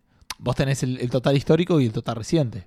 ¿Y los ves los dos cuando entras? Claro, eso, es- eso siempre fue. Ah, ok. Eso, de hecho, eso lo habían agregado para eh, los juegos que se parchean, Claro. los juegos que van mejorando, o los juegos que se parchean para mal, digamos, como que para darle un- una, una idea un poco más reciente. Esto estaba. El problema es que te pegan las dos.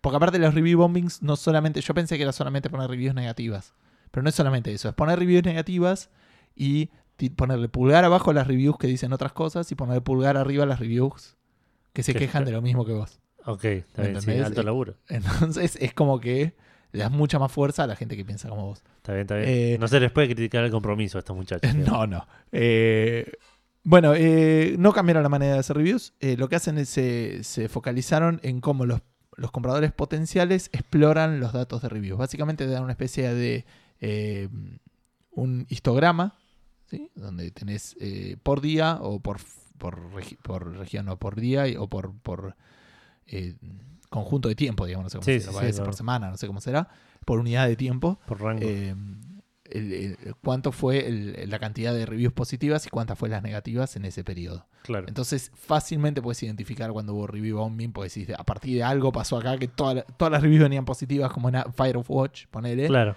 o eh, en su mayoría positivas, y pasó algo y de repente son todas negativas. Sí, sí, sí. Y podés pasar tipo al mouse por arriba y ver un resumen de las reviews así Claro. como para poder identificar qué tiene que ver con esto que, que pasó.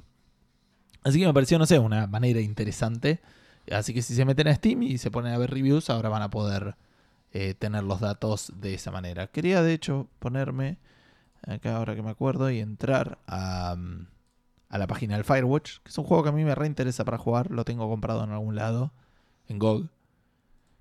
Eh, sí, efectivamente es como que te muestra, ponele, que es altamente positiva, excepto el primer día que tuvo una serie de, de reviews negativas, ponele, tuvo 1100 negativas Sí, y 5500 positivas. claro. Después van todas positivas, positivas, positivas, positivas. Y de repente al final empieza a disparar lo negativo. Y si haces clic te muestra algunas, este, ¿cómo se llama? Eh, las, la- las reviews y el contenido de las reviews. Claro. Este, como por ejemplo, jugando este juego te expones a, a demandas de Campo de Santo que creen que tienen el derecho de subir- decidir quién puede streamear o no su juego. Claro. Mm, Ese tipo de cosas. Bueno, eh, seguimos con las masacrados, seguimos con los muertos. En este caso, Battleborn, eh, también conocido como el hermano no deseado del Overwatch. El, ¿Cómo se llamaba el de Bart? El que estaba en el. Hugo. Hugo.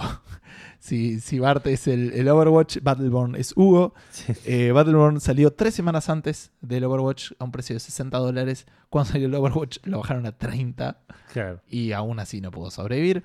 Básicamente el, eh, prometieron eh, que los servidores van a estar activos por el futuro más próximo, pero que el próximo parche va a ser el último parche, por lo menos por ahora planificado para el juego. Y O el sea- último que se va a generar así contenido. Sí, sí, Ah, ya lo van a está. dejar, le, le sacaron el respirador y van a ver hasta dónde llega. Claro, solo. Exacto, solito, respirando solito. Por ahí levanta. Es- es- es dudoso. ok. como mínimo. Y así como, como todo muere, eh, no- nos vamos a- como hay muertes, hay eh, vidas y hay gente que crece y crece y no para de crecer, como es el caso de PUBG, Player Unknown Battlegrounds, que es el juego que la sigue rompiendo. Un juego que el otro día leí aparentemente que creo que su objetivo para el primer año o para el primer periodo, para el primer, para el primer mes, eran 200.000 unidades para él vendidas. Sí. Ya vendió más de 10 millones. Ok. Eh, ¿Y cuánto le faltan Nah, entonces? esto- esto- este, este- nada, debe ser una locura la guita que deben tener estos tipos. No tiene sentido, ¿entendés? Lo que te- ¿Cómo Sí, te sí, cambia sí. la vida? O sea, es como ganarte la lotería por cuatro, boludo. Es que sí, sí, debe haber pasado similar a, a los de Rocket League, ponele. Para mí este es mucho más grande. No, no, por eso dije similar, digamos. no, no. Pero Rocket League salió como un, juegu- un juegucho así, de secuela de un juego de mierda. y de repente fue casi juego del año. Ponele. Claro. Bueno, y este, que aparentemente para muchos es el, el juego del año o el juego del año del pueblo, este, algo así dice. Algo así dice Guillo Leos en Twitter. Bueno, eh, ¿qué pasó? Rompió el récord de la mayor cantidad de jugadores concurrentes en Steam. Sí, no es la primera vez que una noticia así aparece en Café Fandango. Me acuerdo haber hablado del Dota, haber hablado de... Claro, pero la mayoría son juegos de Valve. Igual este, Sí. que por eso lo, te había preguntado antes si lo buscamos si es así, es un juego que es, entre comillas, exclusivo de Steam en PC. Sí, Va a salir para Xbox, creo que todavía no está. no, y saldrá cuando salga el juego, imagino. Porque no sé, porque porque, está en Xbox- No, pero ahora. Xbox tiene su Early Access Ah, ¿sí? program. Sí. Su programa de Early Ah, Access. ok. A ver Eh, si lo puedo encontrar. Búscalo, pero me parece que todavía no está. ¿Cuánto estamos hablando? Estamos hablando de 1.348.374 personas. Eh, el Dota 2 había tenido 1.291.328 en marzo, en marzo del año pasado. Así que tardó un montón en, superar esto. Eh, hace poco el PUBG había roto la, barrera del 1 millón de personas. La verdad que la gente lo está re disfrutando. Yo me lo, lo súper entiendo. Es un juego que yo en otra época jugaría bastante, me parece. Porque para mí el shock de adrenalina y de tensión que te da este juego no te lo puede dar nada más. Nada, ¿eh? Nada. No. Me pasaba que era lo que yo te decía, o lo he dicho creo que en este podcast, que yo ponía, empezaba una partida de League of Legends y tipo me latía el corazón rápido, ¿entendés? Era como que estabas, Sí, sí, sí. es la competencia, es, es, Claro, sí, la, sí. la incertidumbre, es eh, el, el matar o morir, y acá es elevado al, al cubo. Claro. Así que lo super entiendo, pero... Este, pero bueno, no estoy para jugar juegos multiplayer hoy en día, por lo menos. Eh, no tiene fecha de salida. Ah, todavía. ok, ok. Este año, en algún momento, pero... Sí, sí, yo no creo que salga cuando el juego esté terminado, sino que va, No, no, no. Entiendo, entiendo. que va, va por ese lado. Bueno, hablando del multiplayer, Edu. Sí, y prepárense, vamos a hablar de Final Fantasy el resto del episodio, más o menos. Ni hay una Eh, noticia ahí en el medio. Ah, tenés razón. Bueno, por ahí ni la leo. Pero creo que voy a ser profesional. o lo relacionas todo con Final Fantasy. Claro. El creador del Final Fantasy está sacando este juego parecido al Final Fantasy, que no es Claro, un Final claro. Fantasy, pero. Pero bueno, primero vamos a hablar de Final Fantasy XV, eh, que ya habíamos mencionado, hubo una beta hace poquito y se va a venir un multiplayer, una, una- un DLC multiplayer em, online. Que vas a poder jugar de a cuatro, eh, Sí, haciendo misiones multiplayer, te creas tu propio personaje y haces misiones en el mundo. En un mundo post historia del juego, digamos, va, va a ser eh, pa- como en un mundo post haber terminado el juego. Sí, sí, lo entendí la primera vez que Ah, ok, ok. No, te vi cara de, de- de- de no estar en- entendiendo. No, no, estaba pensando que era spoiler. O sea, es un tema porque. no sé cuánto spoiler tendrá, pero como tenés que jugarlo con gente que lo haya terminado, porque. A eso me refiero. Ah, sí, sí, sí, digamos. Sí, pues, sí probablemente. Eh, cuestión que Tipo, no, no es que creas- la, la primera misión es ir a vengar a ese que mató al padre del otro en una Es escena que- re es terrible. que no debe tener tan... No, me imagino que no, me imagino. que Deben ser boludeces de, de, de- de MMO de matar 10 jabalíes. ponele. Ok, cool. O algo así, no sé, estoy inventando. Eh, pero sí, vas a crear tu, tu propio personaje y salir a misiones de hasta cuatro jugadores para eh, en el modo multiplayer online. Esto ya tiene fecha de salida que va a ser el 31 de octubre de este año, dentro de menos de dos meses, digamos un mes y medio. Así que lo vas a poder comprar como, están, como un DLC standalone o como parte del Season Pass de Final Fantasy XV. Vos tenés el Season Pass. Yo tengo el Season Pass, así que lo voy a tener. ¿Vas a eh, jugar multiplayer? Lo voy a probar. Lo probé la beta y no pude hacer nada. Tipo, me creé un personaje de mierda porque aparte tenía una opción de, de, de- de customización que era ¿Tenés color. cara de muy pelotudo o cara de muy, muy pelotudo? Claro, y el color de las chancletas. Eh, y cuando quise entrar a una misión estuve tipo una hora y veinte esperando, estuve haciendo otras cosas, no, no estaba parado delante Claro. de la pantalla. Pero dije, bueno, si me, me- si, si Si conecta sale, con sale. alguien, me, me pongo a jugar. Y no, no me conecto con nadie, así que no sé si no sería justo la hora o algo así. Pero sí, probarlo lo voy a probar seguro. Ok. Em, sí, eso. Lo puedes comprar como viene con el Season Pass o lo puedes comprar como un DLC standalone. Siguiendo, y esto también volviendo un poco a la, la parte. Todo lo que queda es de, de Tokyo Game Show, porque durante la Tokyo Game Show, durante la conferencia de prensa de Sony de la Tokyo Game Show, Square Enix anunció un nuevo juego llamado Left Alive, eh, que es un juego de survival action shooter que va a tener un setting en un Eh, Como Left 4 Dead, pero lo opuesto. mundo oscuro y gritty, que no sé si sabría traducirlo. Ahí te lo traduzco. Eh, este juego va está eh, creado por un montón de diseñadores y desarrolladores. Arenoso. Ok. Un Por ahí mundo- estar en un desierto. Un mundo oscuro y arenoso, de noche. Claro. Eh, está desarrollado por un por va a estar involucrados gente que, que trabajó con Kojima en Metal Gear, gente que, tra- que está trabajando con Kojima en Death Stranding y eh, desarrolladores y diseñadores que trabajaron en juegos como Armor Core y Xenoblade Chronicles X. Salió un trailer, un pequeño teaser mostrando un poco del juego, un poco de- de- del mundo, digamos, eh, pero no mucho más. Así Ok. que habrá que esperar a que den más detalles al respecto. Y sí, cerrando con la noticia fuerte de esta semana, De la vida. de la vida. De la generación. Prepárense, puede que haya lágrimas. Pero salió. Es una boludez en realidad. Salió el Final Fantasy IX para PlayStation 4. Que no es el PlayStation 1 Classic, sino que es un port de la versión de PC que salió hace un par de años. eh, que incluye gráficos mejorados, eh, tipo ligeramente mejorados, eh, tirados a HD Ajá. tanto de los de algunos personajes como de los sí, de algunos personajes como de las cinemáticas y ¿Por qué, Edu? ¿Por qué? Y vos sabes por qué. ¿Por qué no? ¿Por qué no a lo que yo estoy pensando? ¿Por qué no? ¿por, ¿Por, qué no qué? por qué para Play 4? ¿Por qué no para la consola ideal para este tipo de situaciones? no sabría decirte ¿Por qué no para la no Vita? sé porque no sé ¿Qué, te, ¿Qué le hizo la hubiese Vita a la estado vida? buenísimo aparte porque hubiese sido hubiese aumentado un montón las chances de que lo juegues Sí, sí, igual tengo el 9, lo compré sí para pero, la Vita. pero como classic digamos sí, bueno, bueno. bueno pero este es un clásico. tiene mejoras que, a vos te reimportan como por ejemplo trofeos Mal.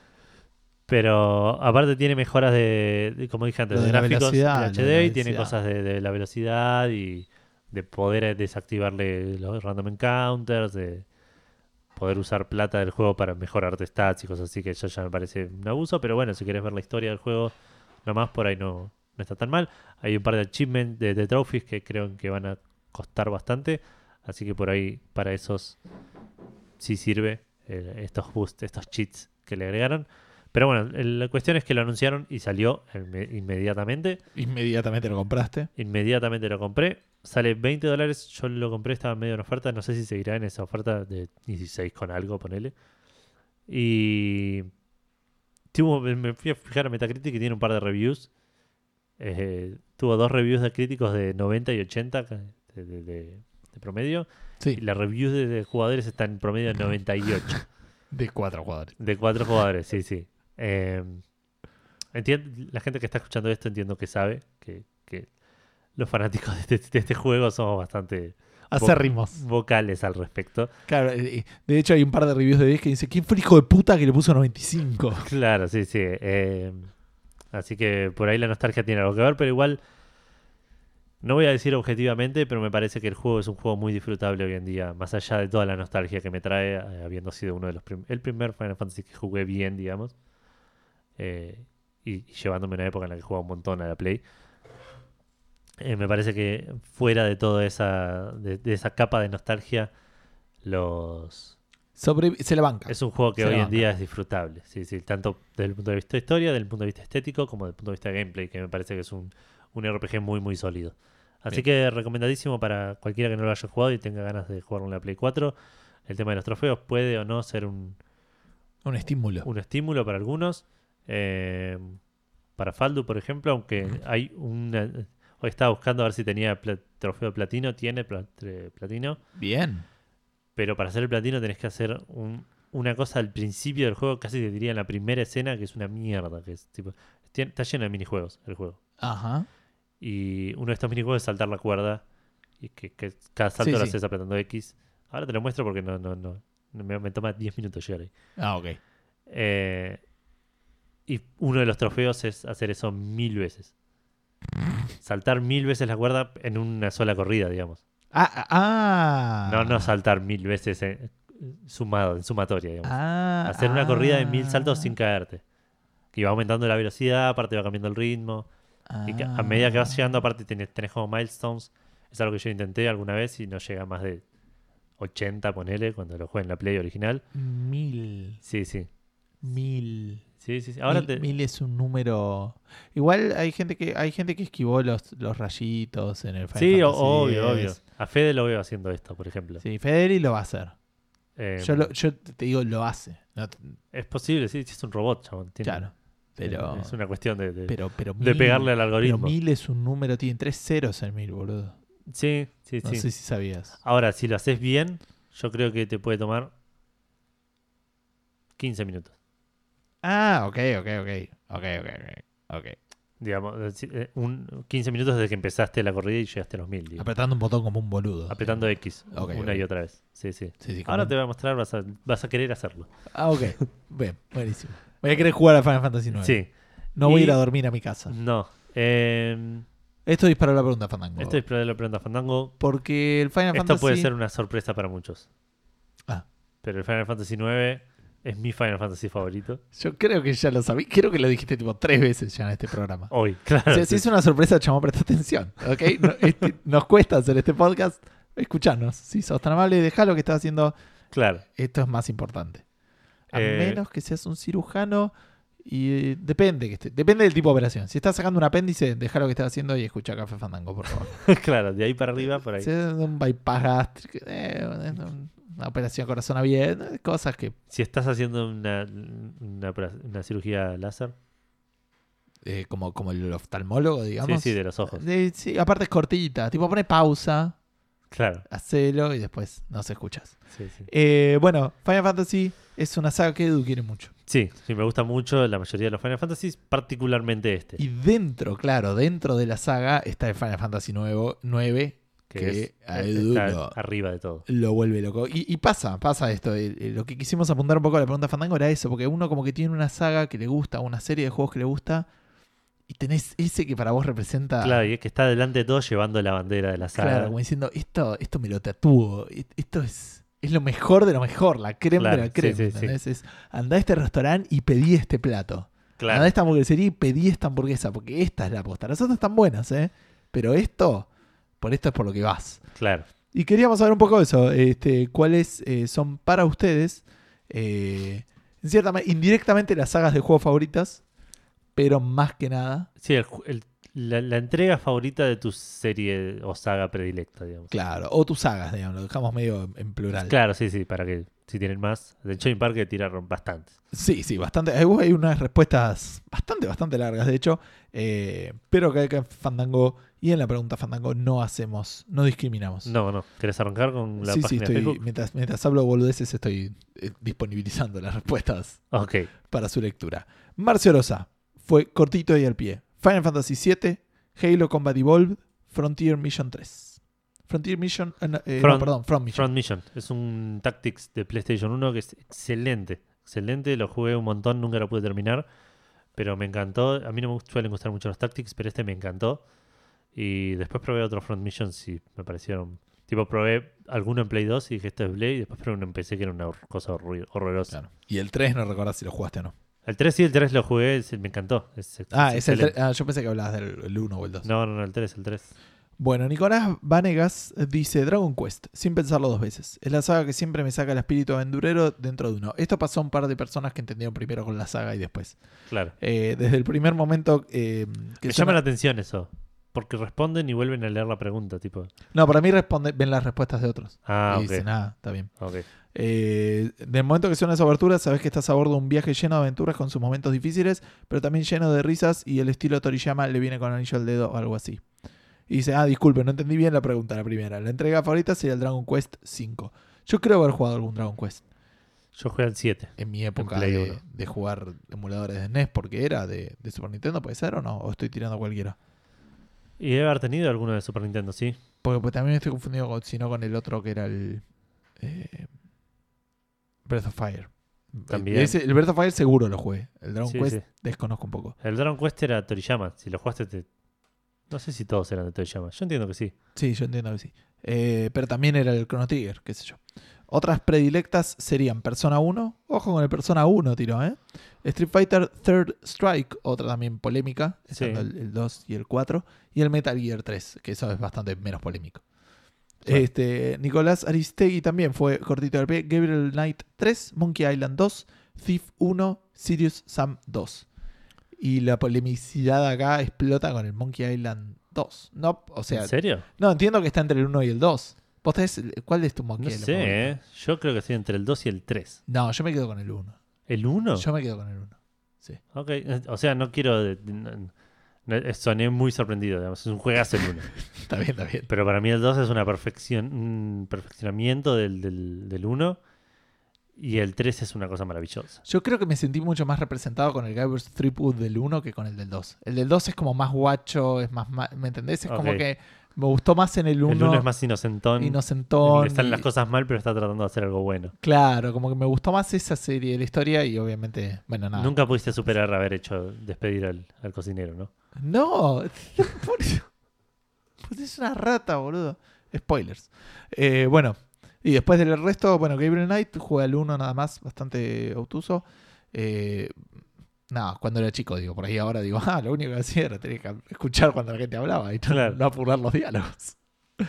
Eh, Thief 1 tampoco lo jugué y Sirius Sam tampoco lo jugué yo. Sí, jugué alguno de, de Xbox. Sirius Sam no jugué ninguno, ¿no? Este, también Castor tiene una respuesta muy buena porque lo, lo que le responde Lucas Comensario yo también lo vi. Eh, Portal 1. Eh, el Portal 2 es genial y muy buen juego, pero la primera entrega es mi favorita. La primera entrega del Portal es fantástica como experiencia, digamos. Más Sí. si lo jugaste en su Sí, contexto. Porque A ver qué onda esto. te sorprendía por todos lados, claro. Eh, principalmente porque salió así inesperadamente junto con otros juegos en la Orange Box, pero se notaba mucho la atención que habían puesto los desarrolladores. Eh, basado en una mecánica innovadora como los portales, pudieron hacer un juego divertido con mucha personalidad. También tenía eso, como que no era tipo, vamos a ver qué onda, vamos a hacer un juego, vamos a hacer una historia, con que con lo de los portales podrían haber hecho un juego de puzzles y listo. La longitud fue perfecta, ni más ni menos, a mi parecer. Uncharted 2 es el mejor de la trilogía, incluido el 4. Esa frase Sí, es sí, fantástica. es excelente, sí, sí. Eh, se refinó el combate, te hace formar parte de momentos épicos como cuando se cae el edificio con vos adentro o el tren infinito saltando de vagón en vagón. Lucas Comenzania dice, solo vos podés incluir cuatro juegos en una trilogía. Sí, sí, Pero concuerdo que el 2 era el mejor. Eh, yo creo que disfruté más el 4, ¿eh? Pero el 2 es yo, fantástico. me yo, el, yo me quedo con el 4, por ahí porque es el último fácil. que jugué. Eh, Sí, digamos, es superior técnicamente. No me gustó el final del 2. Igual es medio chiquito, pero el 2 tiene un giro medio choto al final. Y eh, toda- todo desde, Es- desde que llegas a la ciudad, digamos, me Sí, parece sí, sí. Que, que el juego baja un poco más que el 4, digamos. Desde que llegas a. Ah, la, está bien, sí, entiendo. Eh, ok. Sí, sí, yo me quedo con el 4. De los Uncharted me quedo con el 4. Facundo Fernández, Witcher, Bioshock, Metal Gear Solid en ese orden. Así que, eh, ah, me olvidé, le iba a preguntar por el tema de las, las entregas favoritas, pero bueno. Imaginémosla. Witcher, ¿cuál te parece que es El entrega tres. favorita? El Eh. 3, el Bioshock, Ah, no, no sé. el Bioshock el 1.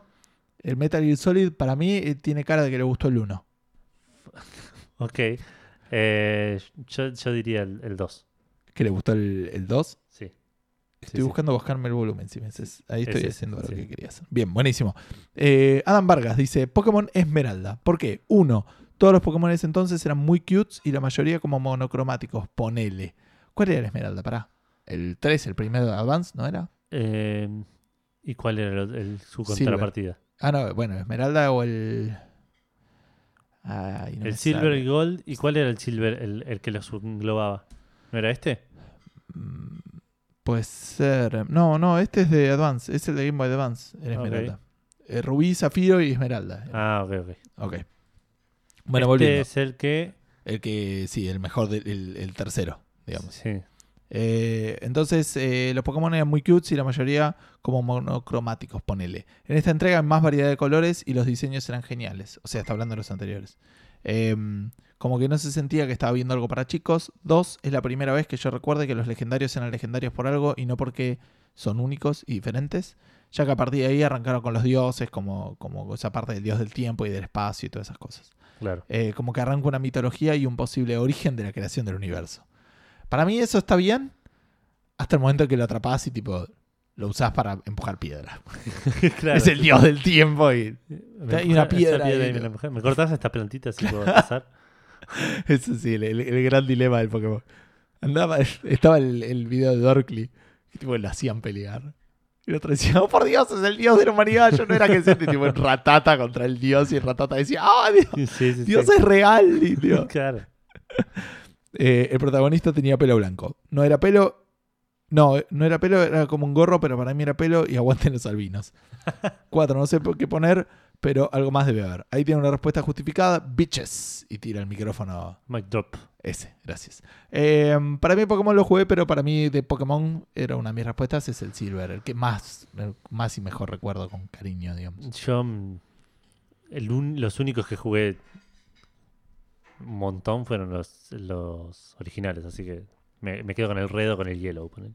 Nicolás Lucero. Me atraen bastante las sagas de juego y por eso voy a nombrarlos y decir que más me gustó de cada saga. Aunque ya sabrán eh, cuál está por arriba de todos, si Edu es el Final Fantasy IX, que hoy vi que está digital para Play 4 y casi sufro un paro cardíaco. Eh, Es un, somos almas de, de- talladas del mismo. Final Fantasy. Sí, sí. Bueno, es larga, ¿eh? Vamos. Uncharted, el- le gustó el 2. Eh, Batman Arkham, le gustó el Asylum y seguido por el 100%. último. 100% de acuerdo. El- Eh, para mí podemos comentar, tipo, ca- cada uno. Sí, no está bien. A mí me gustó el Arkham, pero el Asylum en primer lugar y el City en el segundo. Eh, no yo no jugué el Night, digamos. Pero al Origin. Pero el, el Origin lo jugué un poco y lo abandoné. Sí, Eso eh, te dirá está algo. bien. digamos. Eh, el Asylum, pero para mí el Asylum tiene, tiene algo que los demás no tienen, que es el Sí. ser el primero y decir, mira esto. Lo mismo que el Portal, ponele. Mortal Kombat. El 9 porque devolvió la vida a la saga. Muy seguido de cerca por el 3 y el X que me hizo viciarlo como un enfermo. Yo ahí estoy entre el 9 y el 2. Exacto, sí, sí, tal cual. Ok. Pero bien. el 2 lo jugué un montón, pero el 9 es el 9 y es... Spyro. El 1 por lejos. No jugué Spyro, estoy diciendo una, algo que a mucha gente le va a doler, pero no jugué nunca Spyro.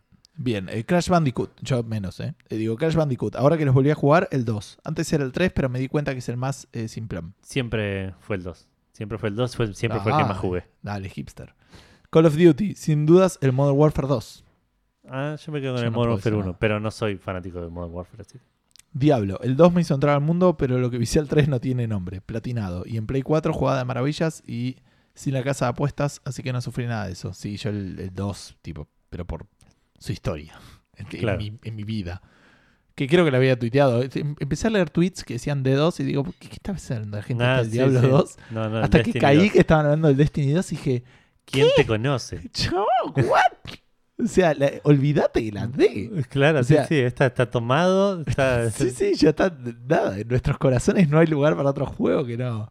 Es más, ni siquiera eh, podés- DE porque, nada, por ahí se confunden y piensan que es Diablo. O sea, DES, DES 2, como Claro. mínimo. claro. Eh, Need for Speed. Most Wanted de PS2, de lejos la mejor joya de esa franquicia. No, nunca fui ni for Speedero. Yo jugaba uno clásico, viejo, viejo, pero no fui, no es una saga favorita, así que no Claro, sí, mi sí. respuesta, digamos. Eh, Borderlands. El 1 me gustó por infinitamente eh, más que el 2. Eh, Por más que todos me por más que todos me dijeron que iba a ser al revés. A mí no, no es una saga muy favorita mía. La disfruté, digamos, pero no, Sí, no. No tengo mucha opinión al respecto. Assassin's Creed, el 2 Brotherhood es la cúspide de la saga. Luego todo fue bajando o meseteando. Tiene Yo el- estoy en- bueno y el malo. Yo estoy en la duda entre, eh, entre alguno de los dos o. Tipo entre el Brotherhood o el 2 Sí. o el, el 4. El 4 me gustó muchísimo. Yo creo que como experiencia el 2. Eh, estoy entre el 2 y el Brotherhood, como decís, pero creo que el 2 con lo de la historia y lo de los glitches y todo fue como fantástico Sí, desde, sí. ese- desde todos esos puntos de vista. Sí, sí, sí. sí. Eh, y Pero toda la 4 historia, cómo arrancaba. O sea, para mí le gana por historia. O sea, aunque el gameplay del otro era más divertido, la historia del 2 es fantástica y la del Puede 4 ser. es medio Yo bleh. tengo un cariño muy especial por los piratas, ponele. Ah, ok, ok. Eso, eso te. ¿Cómo se llama?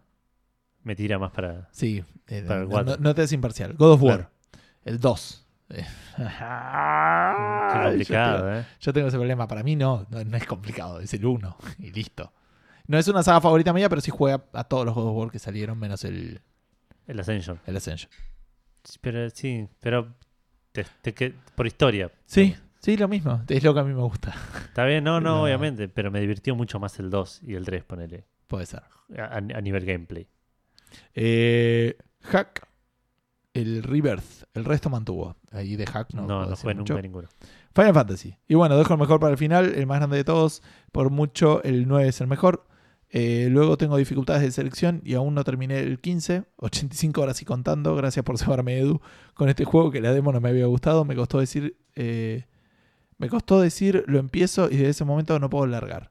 De Mi nada. corazoncito. Pero tiene en su lugar el 7 y el X2. Que sé que está mal, pero le di muy duro en la Play 2. El X2 es un juego que tiene demasiada mala fama, que no se la merece del todo. A mí quiero que quiero jugarlo y que no me guste porque me gusta mucho más el combate del X2 que del 10, Claro. eh, pero nunca me senté a hacerlo, digamos. Yo jugué varios Final Fantasy, pero no tantos. Y no, no tengo un favorito. Eh, Eh, sí, el 6. 6. Sí, el 6. Claro, sí. Ponele. El 6. Eh, sé que lo hice largo, perdonen, pero como verán, soy bastante fanático de las sagas y eh, por lo general siempre las segundas partes son mis favoritas porque agar- agarran una buena, eh, una buena primera versión y la mejoran. Y luego siempre se van al mambo y terminan cagando como el Final Fantasy 13 3, Kof Kof. Claro. Saludos a ambos y gracias por su eh, programa semanal. Muchas gracias, Nicolás. Eh, muchas de nada Sí. por nuestro programa. Igual falta un pedacito. Sí. Soy un gil, me olvidé del Pokémon. Jaja. El elegido es el Esmeralda. Así Mira. que dos puntos para el Esmeralda. Ese era el pedacito decías, ¿no? Sí, sí, sí. Ah, ok. Eh, Lucas Comesaña, Metal Gear Solid 3, Snake Eater. Es genial cuando en la presentación y la fluidez de la historia. Nada de esas eh, cosas súper entre. Entreveradas, ¿puede ser? ¿Entreveradas es algo? Entiendo que Mm. será como enquilombadas, digamos Sí. eh, como en las primeras entregas anteriores y posteriores. Acá el argumento es conciso. Hay momentos de película por todos lados y los personajes son todos copados, menos Raik- eh, Raikov. Escenas bien armadas y memorables, jugables como no jugables. Lo único que le critico son los controles que realmente para un juego de 2004 son bastante chotos, sobre todo existiendo en esa época el Splinter Cell Chaos Theory, el mejor de su saga. Te metí otra respuesta ahí. Este, Claro. otro juego que siempre va a tener un lugar especial en mi corazón es el Resident Evil 3. La relación que se desarrolla entre jugador y Nemesis a lo largo del juego pasa de miedo a osadía, hartazgo y odio.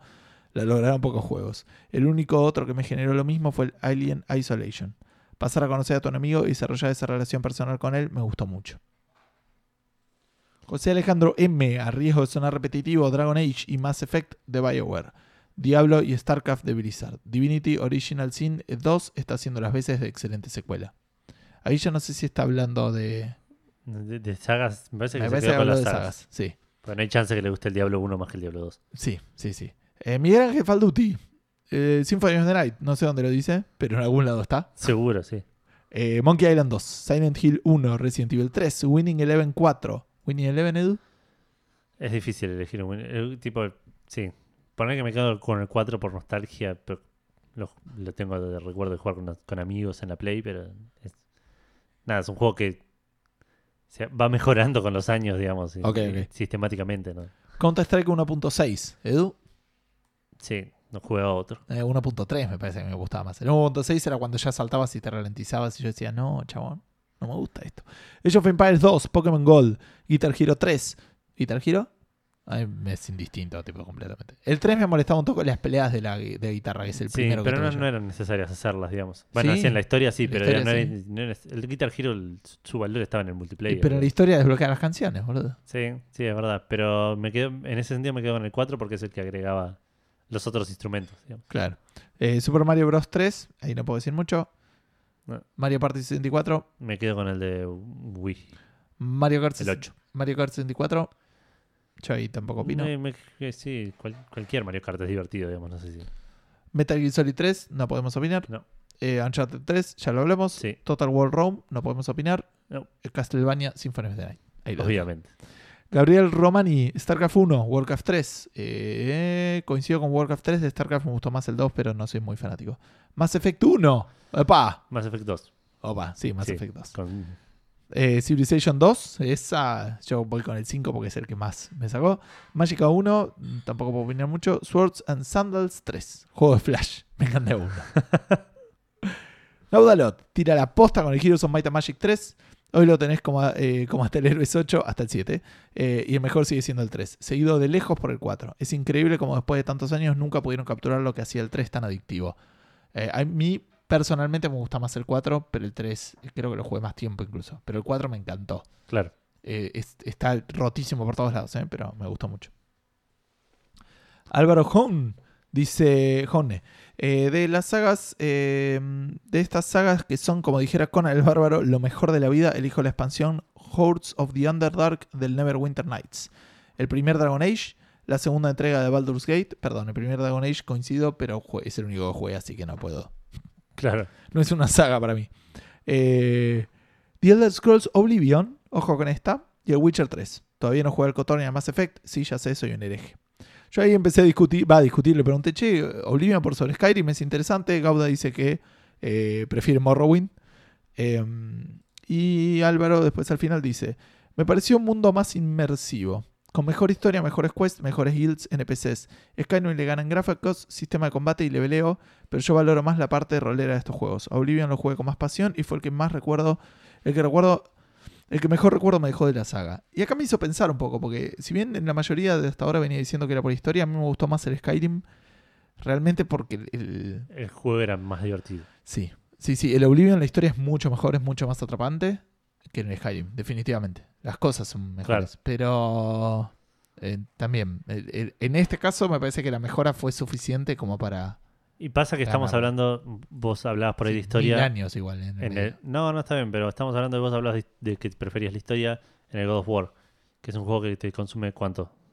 12 horas, 15, 20 con toda la furia. El God of War, sí, 15 debe ser. El- contra un Skyrim y Oblivion que 100. 100, sí, 100. Entonces 100 horas de un gameplay de mierda no es lo mismo que... Tampoco era de mierda, che, va. bueno, está bien. Pero de un gameplay inferior. No, claro. no, era re divertido. No, no. sí, me imagino, digo, pero esas 100 horas de un gameplay un poco mejor, Sí, sí, era un gameplay un poco mejor por 100. Es verdad. Sí, sí, no, es un muy buen argumento.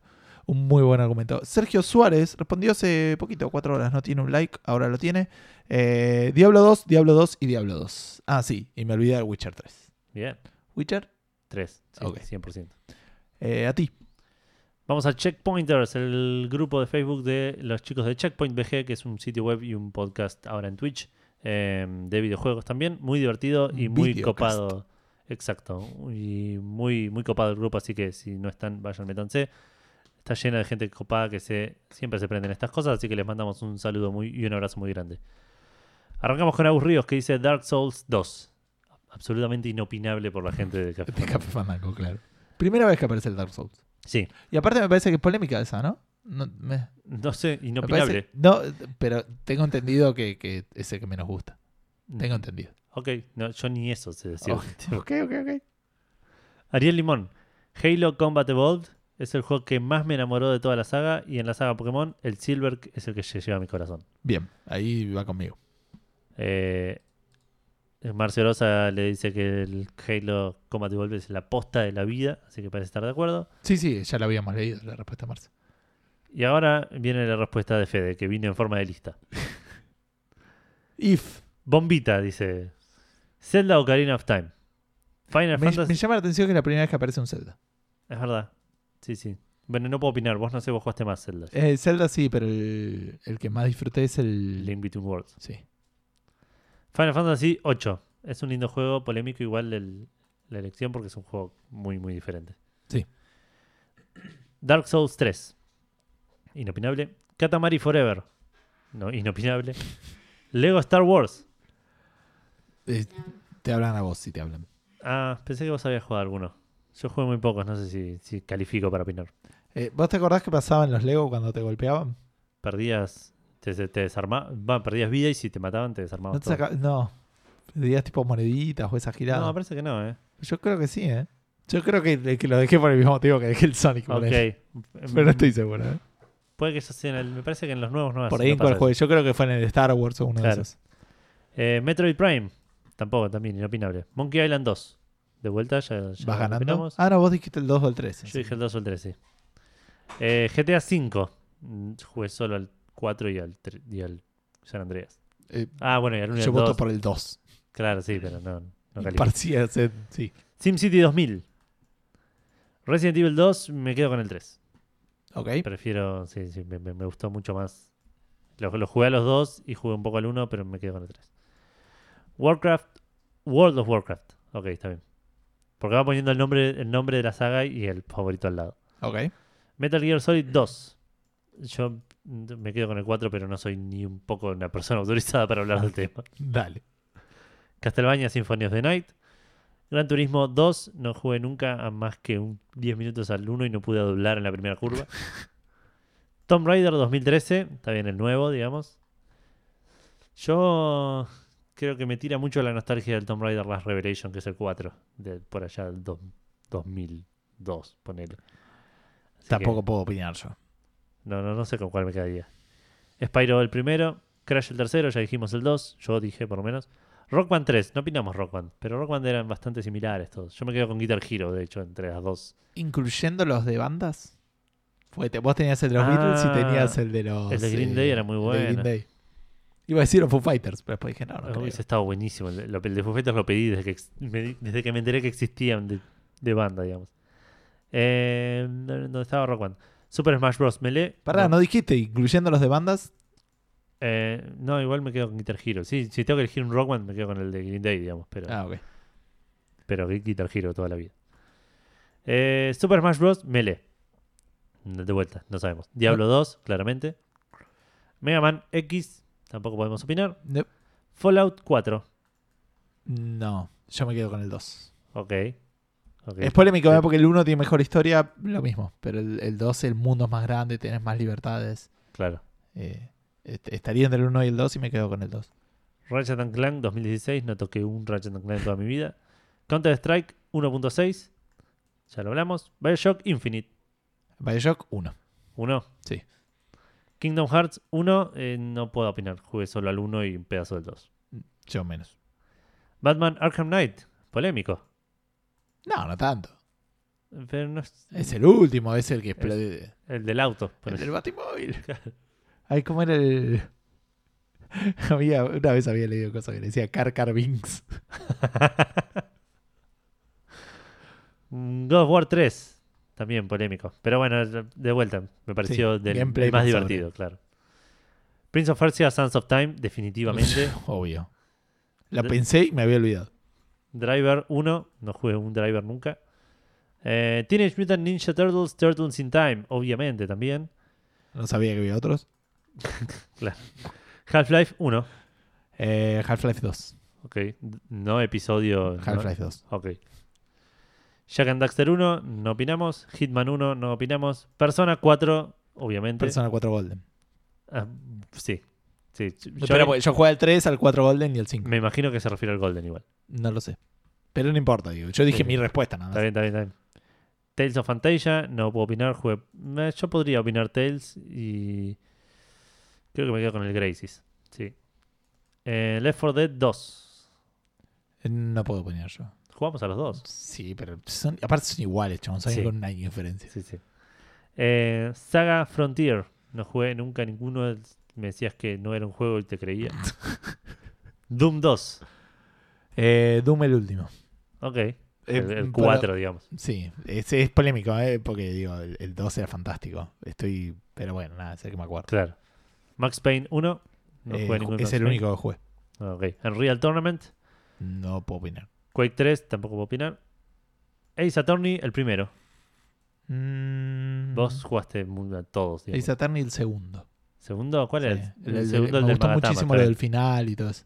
¿Qué cosa al final? El final que tenías, que lo secuestraban y que, Ah, y que tenías que defender al otro y de repente me gustó mucho esos giros. Porque realmente la complejidad la metieron en la historia y no en otros lados. Está bien, está bien.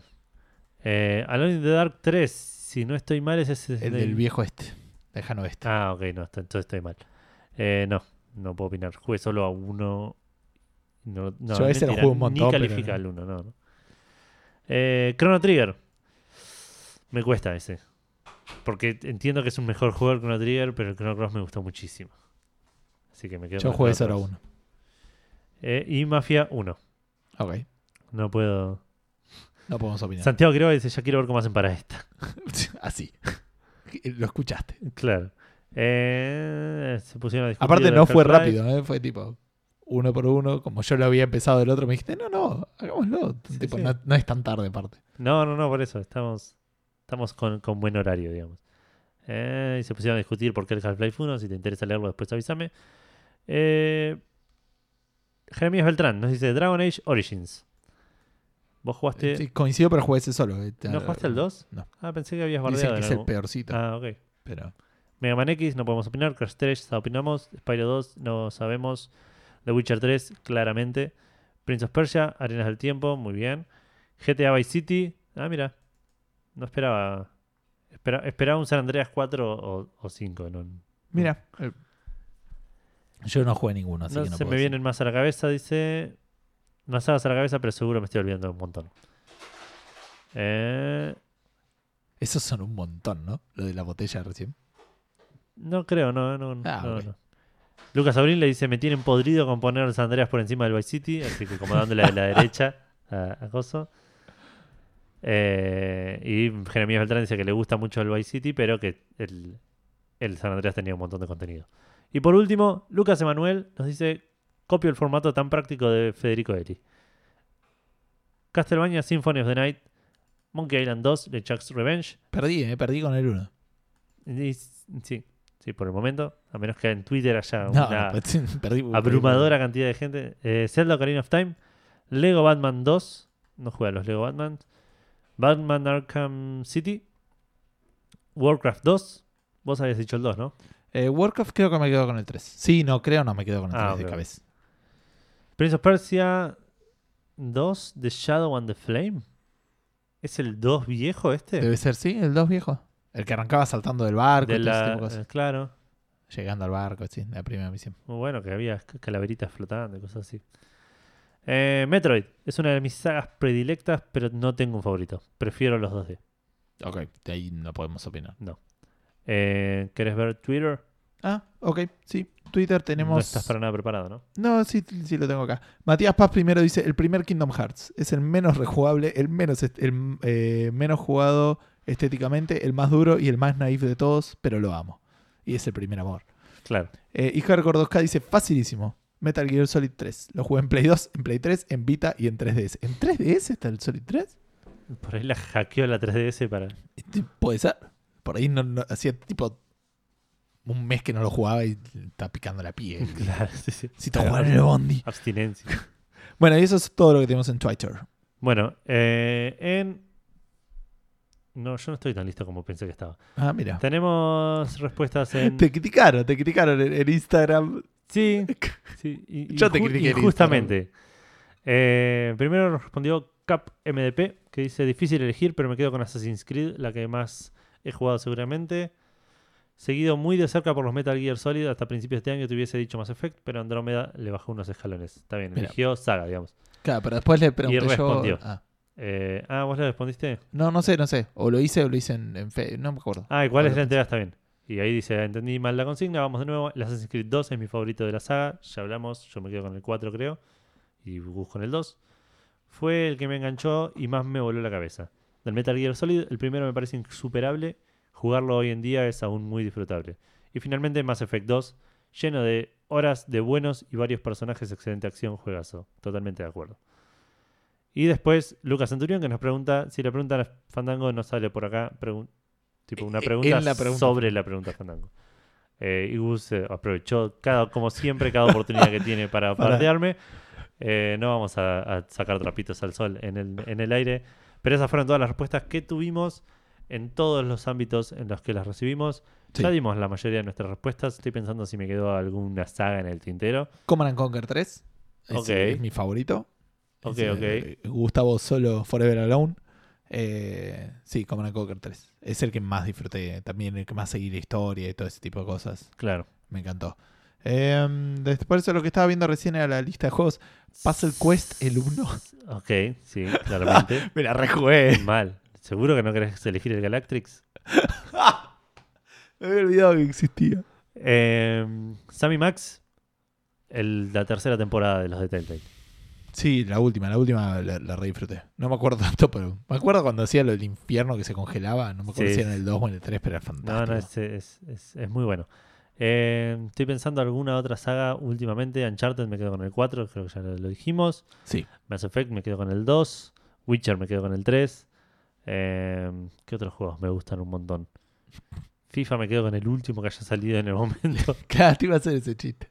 Leisure Suit Larry, El 7, Siete pero de no, tiene- cabeza. no tiene, no no tiene tiene como- sentido. Claro, no. Aventuras gráficas así más, no, no tenemos así tan que hayan tenido tantas sagas. No, Monkey Island nada más. Deponia, ponele, pero no, no, Mm, no calificaría como un saga predilecta, así que Dead Civilization ya habl- ya hablé. De Sí. Fallout ya hablé también. sí. Dead Rising. mm, yo creo que el 2 me gustó muchísimo, pero el 1 es el que más me marcó, Claro. Creo. Wa- Ah, yo tengo para decir Wild Arms, el 1. Ajá. Un- uno de los primeros RPGs que jugué, si no fue el primero serio, digamos, que le di. Y es un, un juego muy, muy lindo, así que me quedo con ese de los cinco que hay, que a los cuales jugué tres. Dead Space el 1.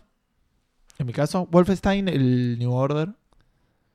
Si bien los primeros están tipo mi corazón zarpado, pero el, el New Order la pasé pero increíble. Claro. Eh, Eh, a me parece que estamos bastante bien, ¿eh? Heroes of Might and Magic ya lo dije. El Diablo ya lo dije, que son juegos más clásicos de mi, Sí, de mi a librería. ver si tengo alguna. ¿Querés ver si, claro, si tenés alguna, alguna cosita? Yo mi librería de Steam ya la volví a recorrer y me parece que estamos. Estamos bastante.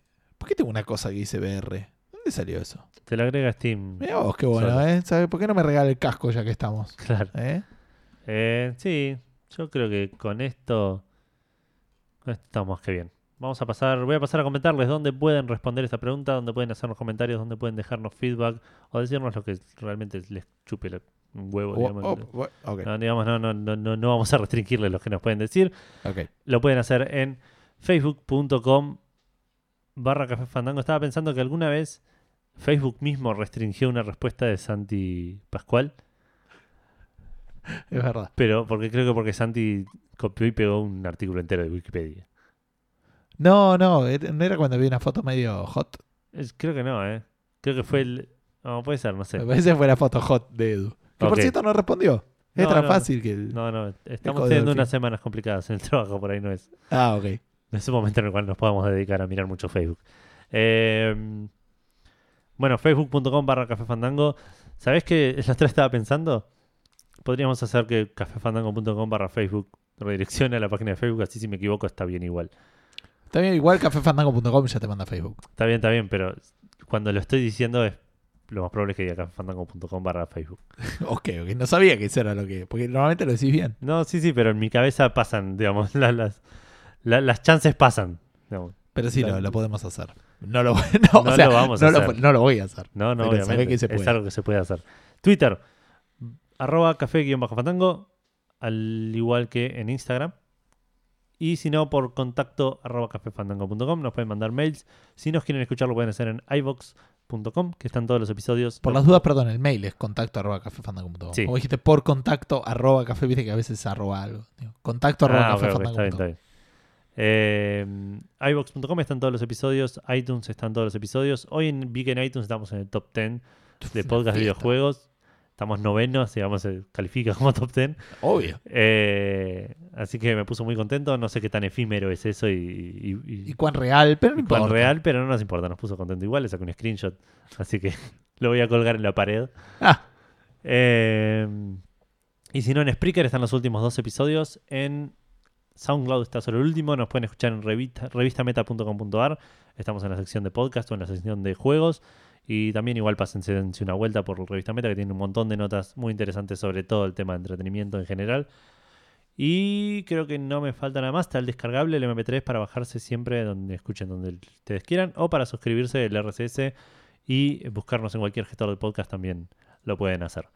Em, por mi parte, creo que eso es todo. Creo que no nos olvidamos nada. Es un episodio bastante tradicional en términos de tiempo, creo. eh, sí, Así que podemos que sí. Ir cerrando esto y despedirnos hasta la semana que viene, ¿te parece? Me parece más que perfecto, gente, que jueguen un montón y que les salga todo más que bien. Un saludo y nos vemos pronto. Mucho gaming para todos. Adiós. Chau, chau.